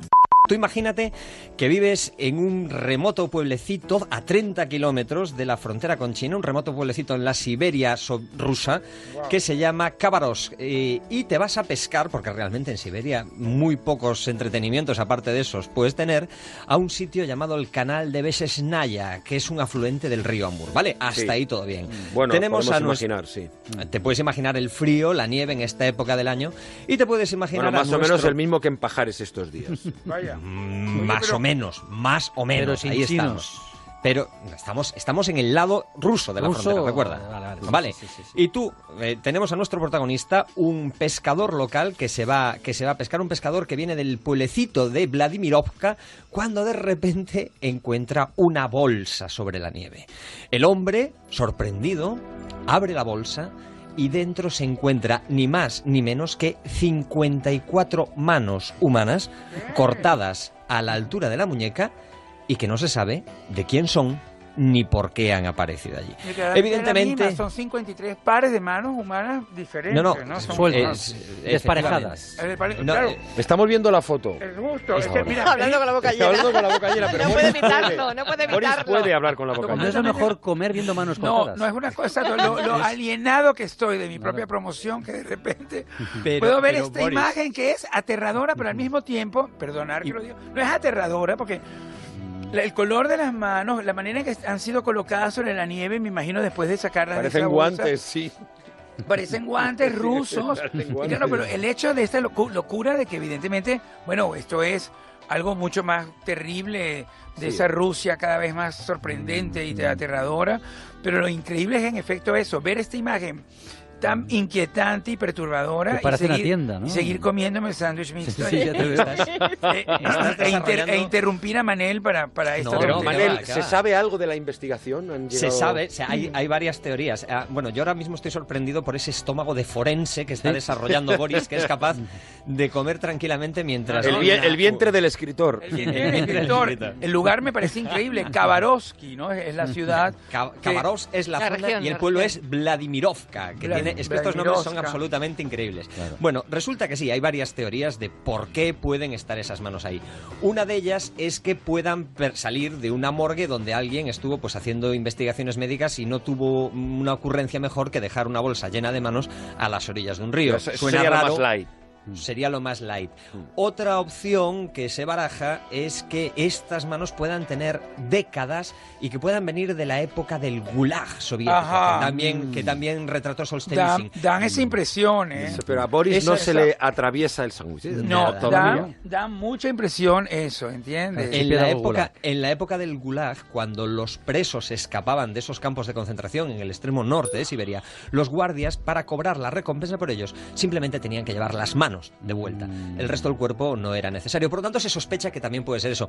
Y hay una tercera teoría, evidentemente, ya. que es que estas manos pues son más recientes, que hay alguien que se dedica a coleccionar manos y que han encontrado Pero oye, su estoy- bolsa. estamos leyendo Begoña y yo que el lugar, el área, aunque no tiene, una- leo en- entre comillas, aunque no tiene una gran reputación para el crimen organizado, es el hogar de un grupo neonazi llamado Stolzkava Toshk, conocido por atacar a homosexuales y minorías Ostras. étnicas. Lo informa el Siberian Times. Pues para que veas, O sea, para que veas lo maravilloso, lo maravilloso que sitio. es el pero, sitio. pero Manel, una cosa, vamos a ver, el Che Guevara también le cortaron las manos. Eso en un momento determinado fue como una, había una simbología. ¿Te en todo imaginas que eso. las manos de todas las personas a quien se las hayan cortado a lo largo de la historia aparezcan, aparezcan allí, en ese lugar siberiano? Claro. Hombre, eh, si me Mm, permitís, si me novela. permitís el chiste, el chiste malo es un sitio dejado de la mano de Dios. O sea que Es malo, sí, Manel. Es malo. pero, pero, pero si fueran del Gulag, o sea, si fueran realmente de, de, de- de esta situación, ¿no? De, que era un poco, pues bueno, como, como un campo de concentración que la Unión Soviética realmente mm, tuvo en Siberia, y eso lo, lo hemos leído. Está el, famoso, el, el como era ese hombre, a mí me llamaba Sí. tanto la atención cuando aparecía, porque con esa barba muy y serio, ese sí, tamaño, sí, sí. ¿entiendes? Este, eh, ¿Tú crees realmente que es así que puede hacer la, la verdad y, este- y, y- y Rusia asumiría esa verdad? Eh, Rusia es un país eh, extremadamente complicado y la, y la, y- y la psicología rusa es, eh, es muy difícil. Dicen de los rusos que son las únicas personas capaces de sonreír con los ojos mientras están muy serios. Y también dicen de ellos que su capacidad de sufrimiento y fatalismo supera al de cualquier otro país del mundo. Es un país muy complejo donde han votan ¿A lo quién que- votan? En una y otra vez. Pero Sí. pensad que La Napoleón mayoría. cayó ahí y también en España. O sea, hay, un paralelismo entre lo español y lo ruso. Lo cierto es que el, el misterio de, de las manos eh, del río Amur eh, sigue, sigue vigente. No se sabe muy bien de, de dónde han salido y de momento no hay muchos avances Bueno, en la pues investigación. eh, seguiremos atentos a esta cosa. Claro que sí. Quédate con lo mejor en Onda Cero. La escritora Pilar Eire acaba de publicar un nuevo libro que se llama Carmen la Rebelde. Es una novela biográfica sobre una de las mujeres más intensas de la primera mitad del siglo XX. Nos lo contó en Julia en la Onda. El rey Alfonso XIII estuvo tentado Mm. de dejarlo todo. De verdad, por Carmen Ruiz Moraga. Bueno, la verdad es que esta fue una de las razones que me llevó a, a estudiar, a pensar quién era esta mujer, eh, porque hasta entonces la verdad es que era un personaje bastante secundario en la historia. Había salido en libros míos, pero salía ahí como en segundo plano. Pero No también es curioso que haya salido en tantos libros Sí, tuyos, ¿eh, Carmen sí, Ruiz sí, Moragas. ya era como una señal. desde Hombre, luego. sí, ya se Sí, merecía sí, que la sí. hicieras un día protagonista. Exacto, sí, pero bueno, era un poco prostituta de lujo, actriz de cuarta categoría, no sabías muy bien lo que era. Y realmente cuando empecé, cuando vi eh, que, eh, que Alfonso había estado ocho años con ella, fue cuando realmente estudié este personaje y me di cuenta que era uno de los personajes más intensos y fe- influyentes femeninos de la primera mitad del siglo XX. Es una mujer fascinante desde todos los puntos de vista, o sea, desde eh, los aspectos más frívolos, o sea, era una influencer ella, porque imponía modas, era altísima, por ejemplo, impuso los zapatos planos, fue de las primeras, yo por ejemplo, que me el sostiene en los años 70, ella quemó el corsé a principios del siglo XX, o sea que tiene todavía más mérito porque encima el corsé era un armatoste impresionante y luego salió a la escena, fue la primera actriz que salió a una escena con una camisita de seda encima del cuerpo desnudo ¿eh? y la gente se puso a aplaudir de una forma frenética, claro, de la obra no creo que se enteraran mucho, pero desde luego ella esa, esa tarde triunfó eh, actuando sin corsé. Y bueno, y fue una mujer que influyó, fue la primera mujer que se divorció, la mujer pública que se divorció, se casó con un torero famosísimo siendo ella antitaurina, eh, habló de malos tratos también en la, en la prensa, o sea que fue la primera mujer que denunció malos tratos. Claro, y, luego- hablamos de 1920, algo 1920, así, ¿no? exacto. O sea fue- que no, no, eh, tiene exacto, mérito en tiene aquel mérito, momento. Tiene mérito. Sí. Y luego, pues la verdad es que fue la amante de un rey siendo republicana, además, que también es una contradicción, una vida contradictoria, bueno, tan contradictoria Entre como eso. es la, la mayoría. Era animalista y se casó con un torero. Por eso digo animalista, ¿Eh? casada con un torero y, luego, republicana eh, y amante del republicana y rey. amante del rey. Fue una de las primeras mujeres, mira, esto te gustará, Julia, porque tú también eres animalista como yo. eh, cuando Primo de Rivera estaba era dictador, eh, y le hicieron un homenaje y Alfonso XIII le pidió a su amante que acudiera a este homenaje. Y ella dije, no, porque yo soy liberal y no quiero ir al homenaje de un eh, dictador. Y él dijo, no, venga, va, pide lo que quieras a cambio, pide lo que quieras, pero eh, vete a este homenaje que a mí me, convenga que va- me conviene que vaya gente conocida. Y ella dijo, bueno, voy a ir con una condición. Dice, que hagan un refugio de animales en Madrid.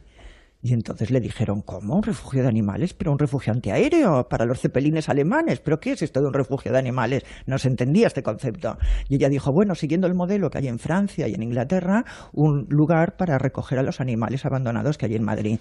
Y el general Primo de Rivera ve- compró unos terrenos en Carabanchel y en Carabanchel se hizo el primer refugio de animales es el del primero? de Madrid. De, de Madrid, desde luego. Creo de que el de? Barcelona, bueno, com- no, cuando yo he comentado esto en alguna entrevista, la verdad es que siempre me han dicho que en Barcelona había sido incluso Ah, Había sido pionera, este. entonces. Había sido pionera. Pero bueno, sí. que mm, sí, parece también impensable que alguien en el, Sí. Y además, a principio del curiosamente, pidiera tal exacto, cosa. y curiosamente los que patrocinaban el refugio de animales era Raquel Meyer, de quien has puesto la canción, y la tercera era la princesa Joeloe, que también le gustaban mucho los animales. Raquel Meyer que tiene un monumento muy cerquita de desde donde estamos hablando ahora, de Sí, Onda Cero en Barcelona, ¿no? exacto, sí, en la sí. entrada de- entre el paralelo, Entre el y- paralelo, sí, y, sí. en la calle Gran... Sí, sí. Antes era Conde del Asalto, ahora que es la Ah, calle yo le Gran... sigo llamando Conde del Asalto. Conde del Asalto, Asalto, porque creo sí. que ya no se llama Conde del Asalto, ¿eh? No sabemos cómo se llama. Pero bueno, Bueno, mm, creo que no, creo que ha habido un cambio. Pero bueno, A ver no importa. que lo Ay, digan por Twitter. sí, nos dirán enseguida.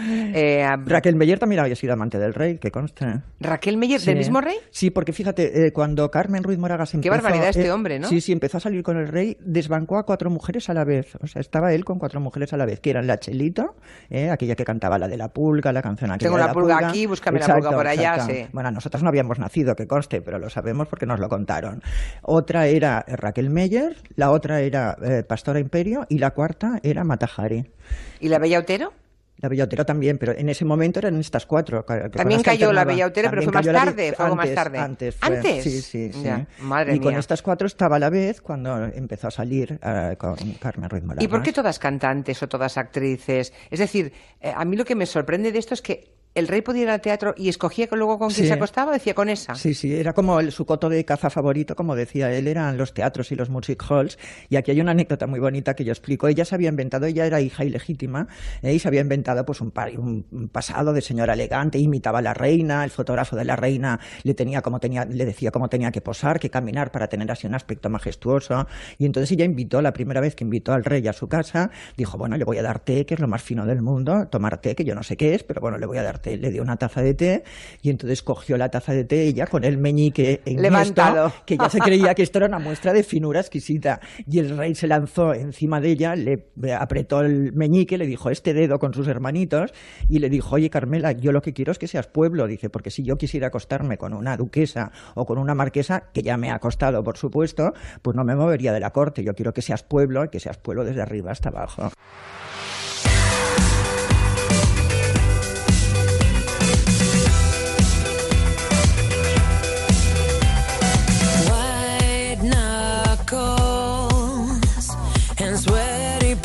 From hanging on too tight. Clenched shut jaw.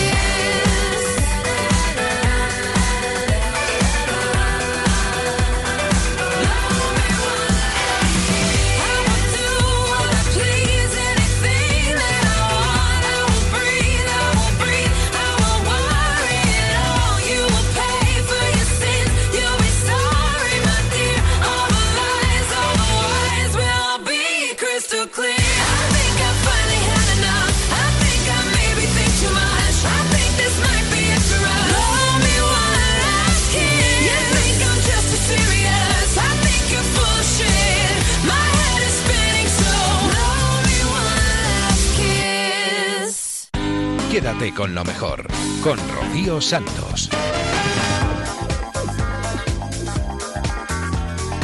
No sé si lo sabéis, si no os lo cuento ahora mismo. Hace unos meses se abrió la primera tienda especializada en humor de nuestro país. Increíble que no hubiera ninguna, ¿eh? Pues así era.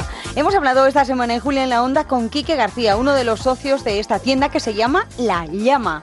La Llama Store, que es una tienda especializada en humor, es una galería de arte a la vez también y una librería con una selección de libros en los que encontramos a los imprescindibles, pues desde, yo qué sé, desde Rafael Azcona a ejemplares del Quijote de Cervantes, porque es verdad que es una novela de caballerías, pero contiene un humor Sí. interesantísimo. O sea que te- la puerta está muy abierta, por lo que abierta veo. ¿eh? a todo el mundo. Sí, Miguel sí. Noguera, José Luis Cuerda o Mark Twain. Aquí entra todo el mundo, ¿no? Os cuento lo que he encontrado. Pero antes que nada, La Llama Store. ¿Por qué se llamará La Llama? Pues por un sketch mítico sobre una llama que hacían los Monty Python.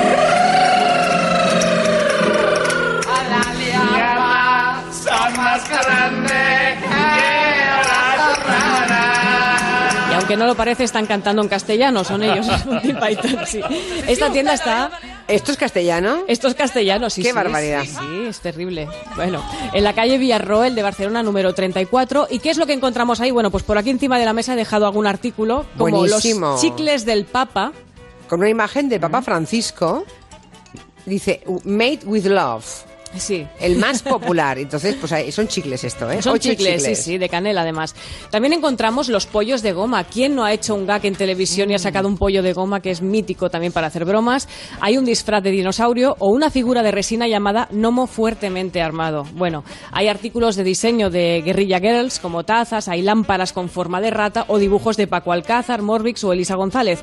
Pero ahí en esa tienda también es especial porque se, se enseñan a, a monologar, vamos a decirlo así, hay cursos de y hay charlas, como por ejemplo esta tarde a las 7 que se ha organizado una charla sobre humor y género. Me parece fundamental además hablar de humor y feminismo con dos humoristas mujeres y un sexólogo. La Llama Store, bueno, pues parte de una iniciativa, es propiedad de Abigail López, que fue quien ideó ese concepto y quien está en la tienda, pero con ella tiene unos socios que seguro que conocéis, El Mundo Today. El Mundo Today. Diario satírico que ya se se expande también por la radio, la televisión y el teatro y creo que estaría bien preguntarles cómo va el negocio. Hola, Quique García. Hola, Julia, ¿qué tal? Oye, ¿cómo se os ocurrió abrir este negocio? Porque Eh, es que me parece que no, no es precisamente un negocio emergente en España esto del humor, ¿eh? Te puede, lle- te puede llevar a la audiencia nacional. Eh, ya, es un negocio complicado. Eh, es un negocio complicado. La idea fue de Abigail, que es la propietaria de, de la tienda, que está muy vinculada al Mundo Today por dos motivos. Primero, porque trabaja también en el Mundo Today y segundo, porque es mi pareja.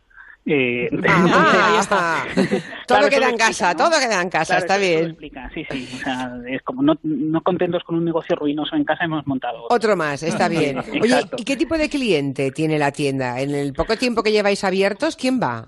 Pues es muy transversal. Eh, hablaríamos de tres tipos de clientes, digamos, el ocasional que encuentra en la, en la llama una tienda de regalos originales. Eh, luego el lector, que es aquel que cuando se acaba un libro vuelve a por otro. Y en tercer lugar, el cliente especializado, porque estamos tenemos muy poco fondo todavía, pero tenemos eh, libros más o menos difíciles de encontrar sobre stand-up, sobre, en fin, teoría de la comedia. Eh, o sea, que no renunciamos ni a... O sea, so- somos conscientes de que el del público especializado es muy difícil mantenerlo. Entonces, un poco apuntamos a, a todas partes. Eh, claro, a es todas que es muy- direcciones, claro, claro. Claro, claro. eh, eh, lo bonito es que es muy transversal. Una vez, una anécdota que hemos contado varias veces porque nos hace mucha gracia y es, es ilusionante.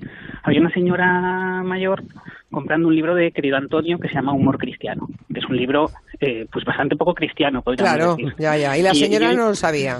no, yo entré en la tienda y le dije a Avi, vente, le dije, vente, esta señora sabe lo que está comprando y me dijo, yo creo que sí. Y eh, hablando con ella nos dijo, no, no, sí, sí, soy muy fan de, de querido Antonio, eh, porque a mí lo que me gusta mucho es el humor negro. Y entonces vio los chicles del Papa y dijo, oh, qué ilusión, me voy a comprar unos porque así será como si le masticara la cabeza cada vez. Entonces, que es, un, que es, un, es un comentario, eh, un humor muy negro, eh, que esperarías quizá de un, pues una persona más joven, más friki, Sí. y no de una señora. Y eso está bien porque señala hasta qué punto, eh, pues bueno, el humor es muy, es muy transversal. Claro, hay gente que le gusta una cosa más informal y otra una cosa más seria, pero realmente es muy, muy transversal y eso puede ser lo que, lo que salve la tienda y aparte es muy bonito. ¿Y el pollo de goma quién se lo compra? El pollo de goma, eh, bueno, es, es, es muy icónico, por eso lo tenemos. Eh, son de aquellas cosas que sabemos que tenemos que tener, pero que a lo mejor no, no pensábamos que no tendrían salida y sí que tiene. Y hay gente que lo compra por los motivos más peregrinos, eh, porque tuvo una anécdota con alguien eh, y entonces dice, ah, pues le voy a llevar el pollo y así completo el regalo. O gente que encuentra el icono pop, digamos, del pollo de goma, popularizado por Monty Python, y lo quiere tener. En Onda Cero, quédate con lo mejor. Rocío Santos. Hasta aquí el programa de esta semana. Que disfrutéis mucho de lo que os queda de vacaciones. Muchísimo cuidado al volver a casa. Ya sabéis, siempre ponle freno. Que aquí nos volvemos a encontrar la madrugada del viernes al sábado, eso de las 4, 3 en Canarias. Os voy a dejar como siempre con los gazapos, con el Somos Humanos de Julia en la Onda. ¡Feliz semana! ¡Adiós! Sí. De 3 a 7 en Onda Cero, con Carmen Juan. ¿Cómo ha dicho usted? Con Carmen Juan. No, no está Mari Carmen, estoy yo, ¿eh? Ay, la Julia, la Julio Otero. Se le ha ido... La olla totalmente. Ese cantamañanas de Quintanilla. Mira, para Somos Humanos del viernes. Ya le sé, ya le sé. ¡Ole! Ole. Y ole. Ole. ¡Ole! Vas al Somos Humanos. ¿Perdona? Vas al Somos Humanos. Que tengas cuidado, que tengo mucha mala leche, ¿sabes? Vas al Somos Humanos. Como alambre de espinas y meo napalm. Vas al Somos Humanos. Y puedo traspasar el culo de una pulga de un tiro a 200 metros. Ahora os vais a enterar. Julia en la onda con Julio Otero. Buenas tardes. ¿Qué tal? Buenas tardes, Elena. La voz. Bueno, ¿qué te pasa? Chiquilla, ¿qué te pasa? ¿Eres tú? ¿Seguro? Soy yo. La que sigue aquí. Lo juro, soy yo. Te lo digo a ti. ¿Qué tal? Buenas tardes.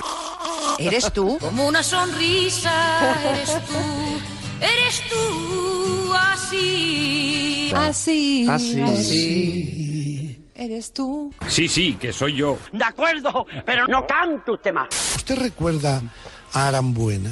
¿Cómo ha dicho usted? Arambuena. No. Que esto no es así. Aranguena. Ahora sí. Perfectamente. Creo Sí. que se llama Joaquín Arangüena de nombre. No creo. Es que a este señor No da ni una. le pasa algo.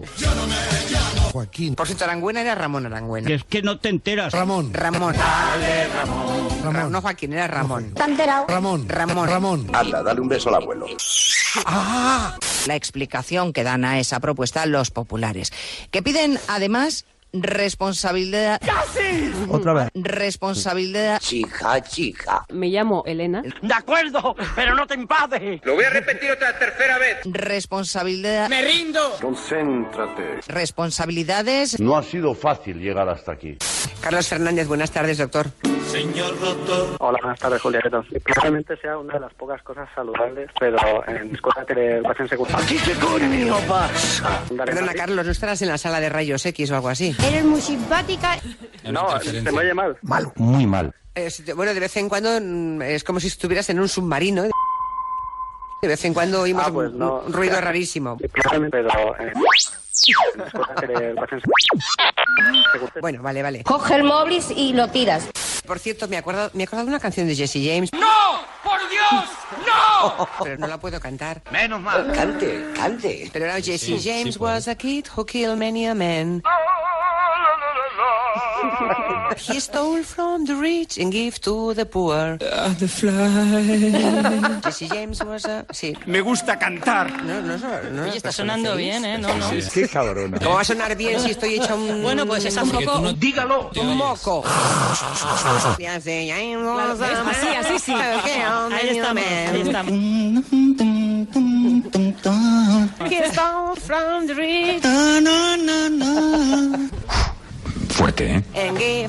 the poor. A ver, ¡Páralo, páralo! espera, espera. Ostras. Ole, Quintanilla. Ole, Quintanilla. Me parece excelente. Es el mejor. Ya lo creo. El más guapo, el más listo y el más bueno. Ay, qué modesto. En el disco duro la neurona que se despista. ¿Quién soy yo? ¿Dónde estoy? Va, al- va al archivo, ¿Dónde está? No lo veo. recupera y te la pone en la punta de la lengua. Ya está. Anda, coño. Tienes a un Jesse James pequeñito. Algo pequeñito. Jesse James pequeñito Algo chiquitito. y a Brad Pitt grandecito. He hablado de María Dolores de Cospedal y ahora suena el nombre de Ana Mato. Anda, por Dios. ¿Mato? ¿Mato? ¡Ay, ay! Lo ¿Mato? ¡Ay, ay! Uy, que he dicho ¿Mato? perdón. No tiene perdón. Lo mato.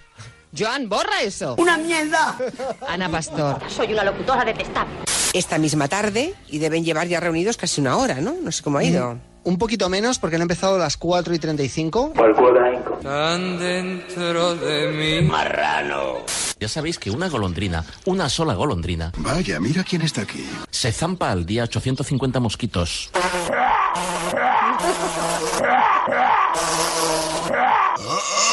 Oh, qué gusto. Una sola golondrina. Felicidades, campeona. Eh, y yo lo que quiero hacer es un llamamiento no, sol- no a aquellos eh, que destruyen eh, nidos de golondrina, con esos no quiero ni hablar. Hijo de puta gonorrea. O sea, es que no me moláis nada. Y nos vemos con los chavales del colegio. En la calle, pero para eso hace falta que sea macho, que sea viril, que sea medianamente hombre. No quiero saber nada de vosotros. Soy mariconcillos, estáis castradillos, no tenéis huevecillos. Yo creo que sí, de manera que es posible que próximamente veamos el gran encuentro, el gran vernissage Es que lo dice en francés. entre eh, Mario Basarsgowski. ¿Qué dice? A mi coño, yo qué sé. Mario Basarsgowski. Dice, usted habla muy bien. Tienen una cría y el salón de su casa es un auténtico museo. Tiene Igor incluso un canal. Pero mujer. ¿Qué dice? Un canal. Ya me tiene en sus manos. Un canal. ¿Has estado bebiendo? Un poco. Un canal de YouTube. ¿Eres tú? Soy yo. Buenas tardes. Responsabilidad. De vez en cuando oímos Ah, pues no. ruido rarísimo, un ruido rarísimo, ruido rarísimo, rarísimo. Pero no, Jesse James was a kid who killed many a man. ¿Eres tú? He stole from the rich and gave to the poor. Soy yo. Jesse James was a... Sí, sí, sí, sí, sí, sí. Soy yo. Yo, yo, yo, yo, yo. He stole from the rich. Jesse James pequeñito y a Brad Pitt grandecito. Te la ponen eh, No, no, en la punta de la lengua. Joan, borra eso. En la punta de la lengua. Brad Pitt. Se zampa al día 850 mosquitos. ¿Usted recuerda ¿Me a acuerdo de una canción de Jesse James? Es que no me moláis nada. ¿Eres tú? Brad Pitt. He. Eh, y yo lo que quiero hacer es Un ruido rarísimo, un ruido rarísimo, rarísimo. ¿Eres tú? Soy yo. ¿Eres tú? Un ruido rarísimo. Un ruido rarísimo, rarísimo. ¿Y qué somos? American Crime Story. No, hija, no. ¿Qué somos? Un moco. Somos humanos. Rocío Santos. Quédate con lo mejor.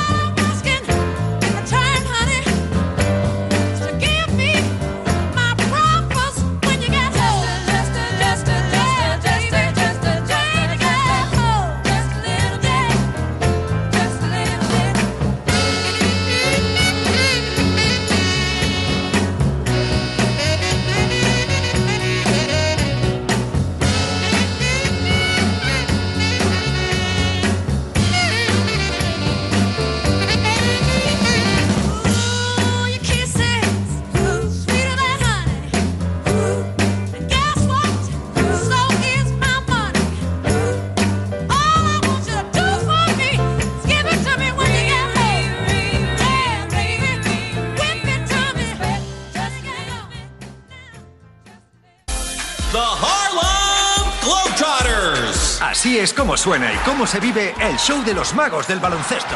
Los trucos, el humor y las acrobacias más increíbles en vivo. De gira del 7 al 16 de mayo, los Globetrotters romperán con todos los récords. Entradas en el corte inglés, Ticketmaster, Mister Entradas y Proactive.com.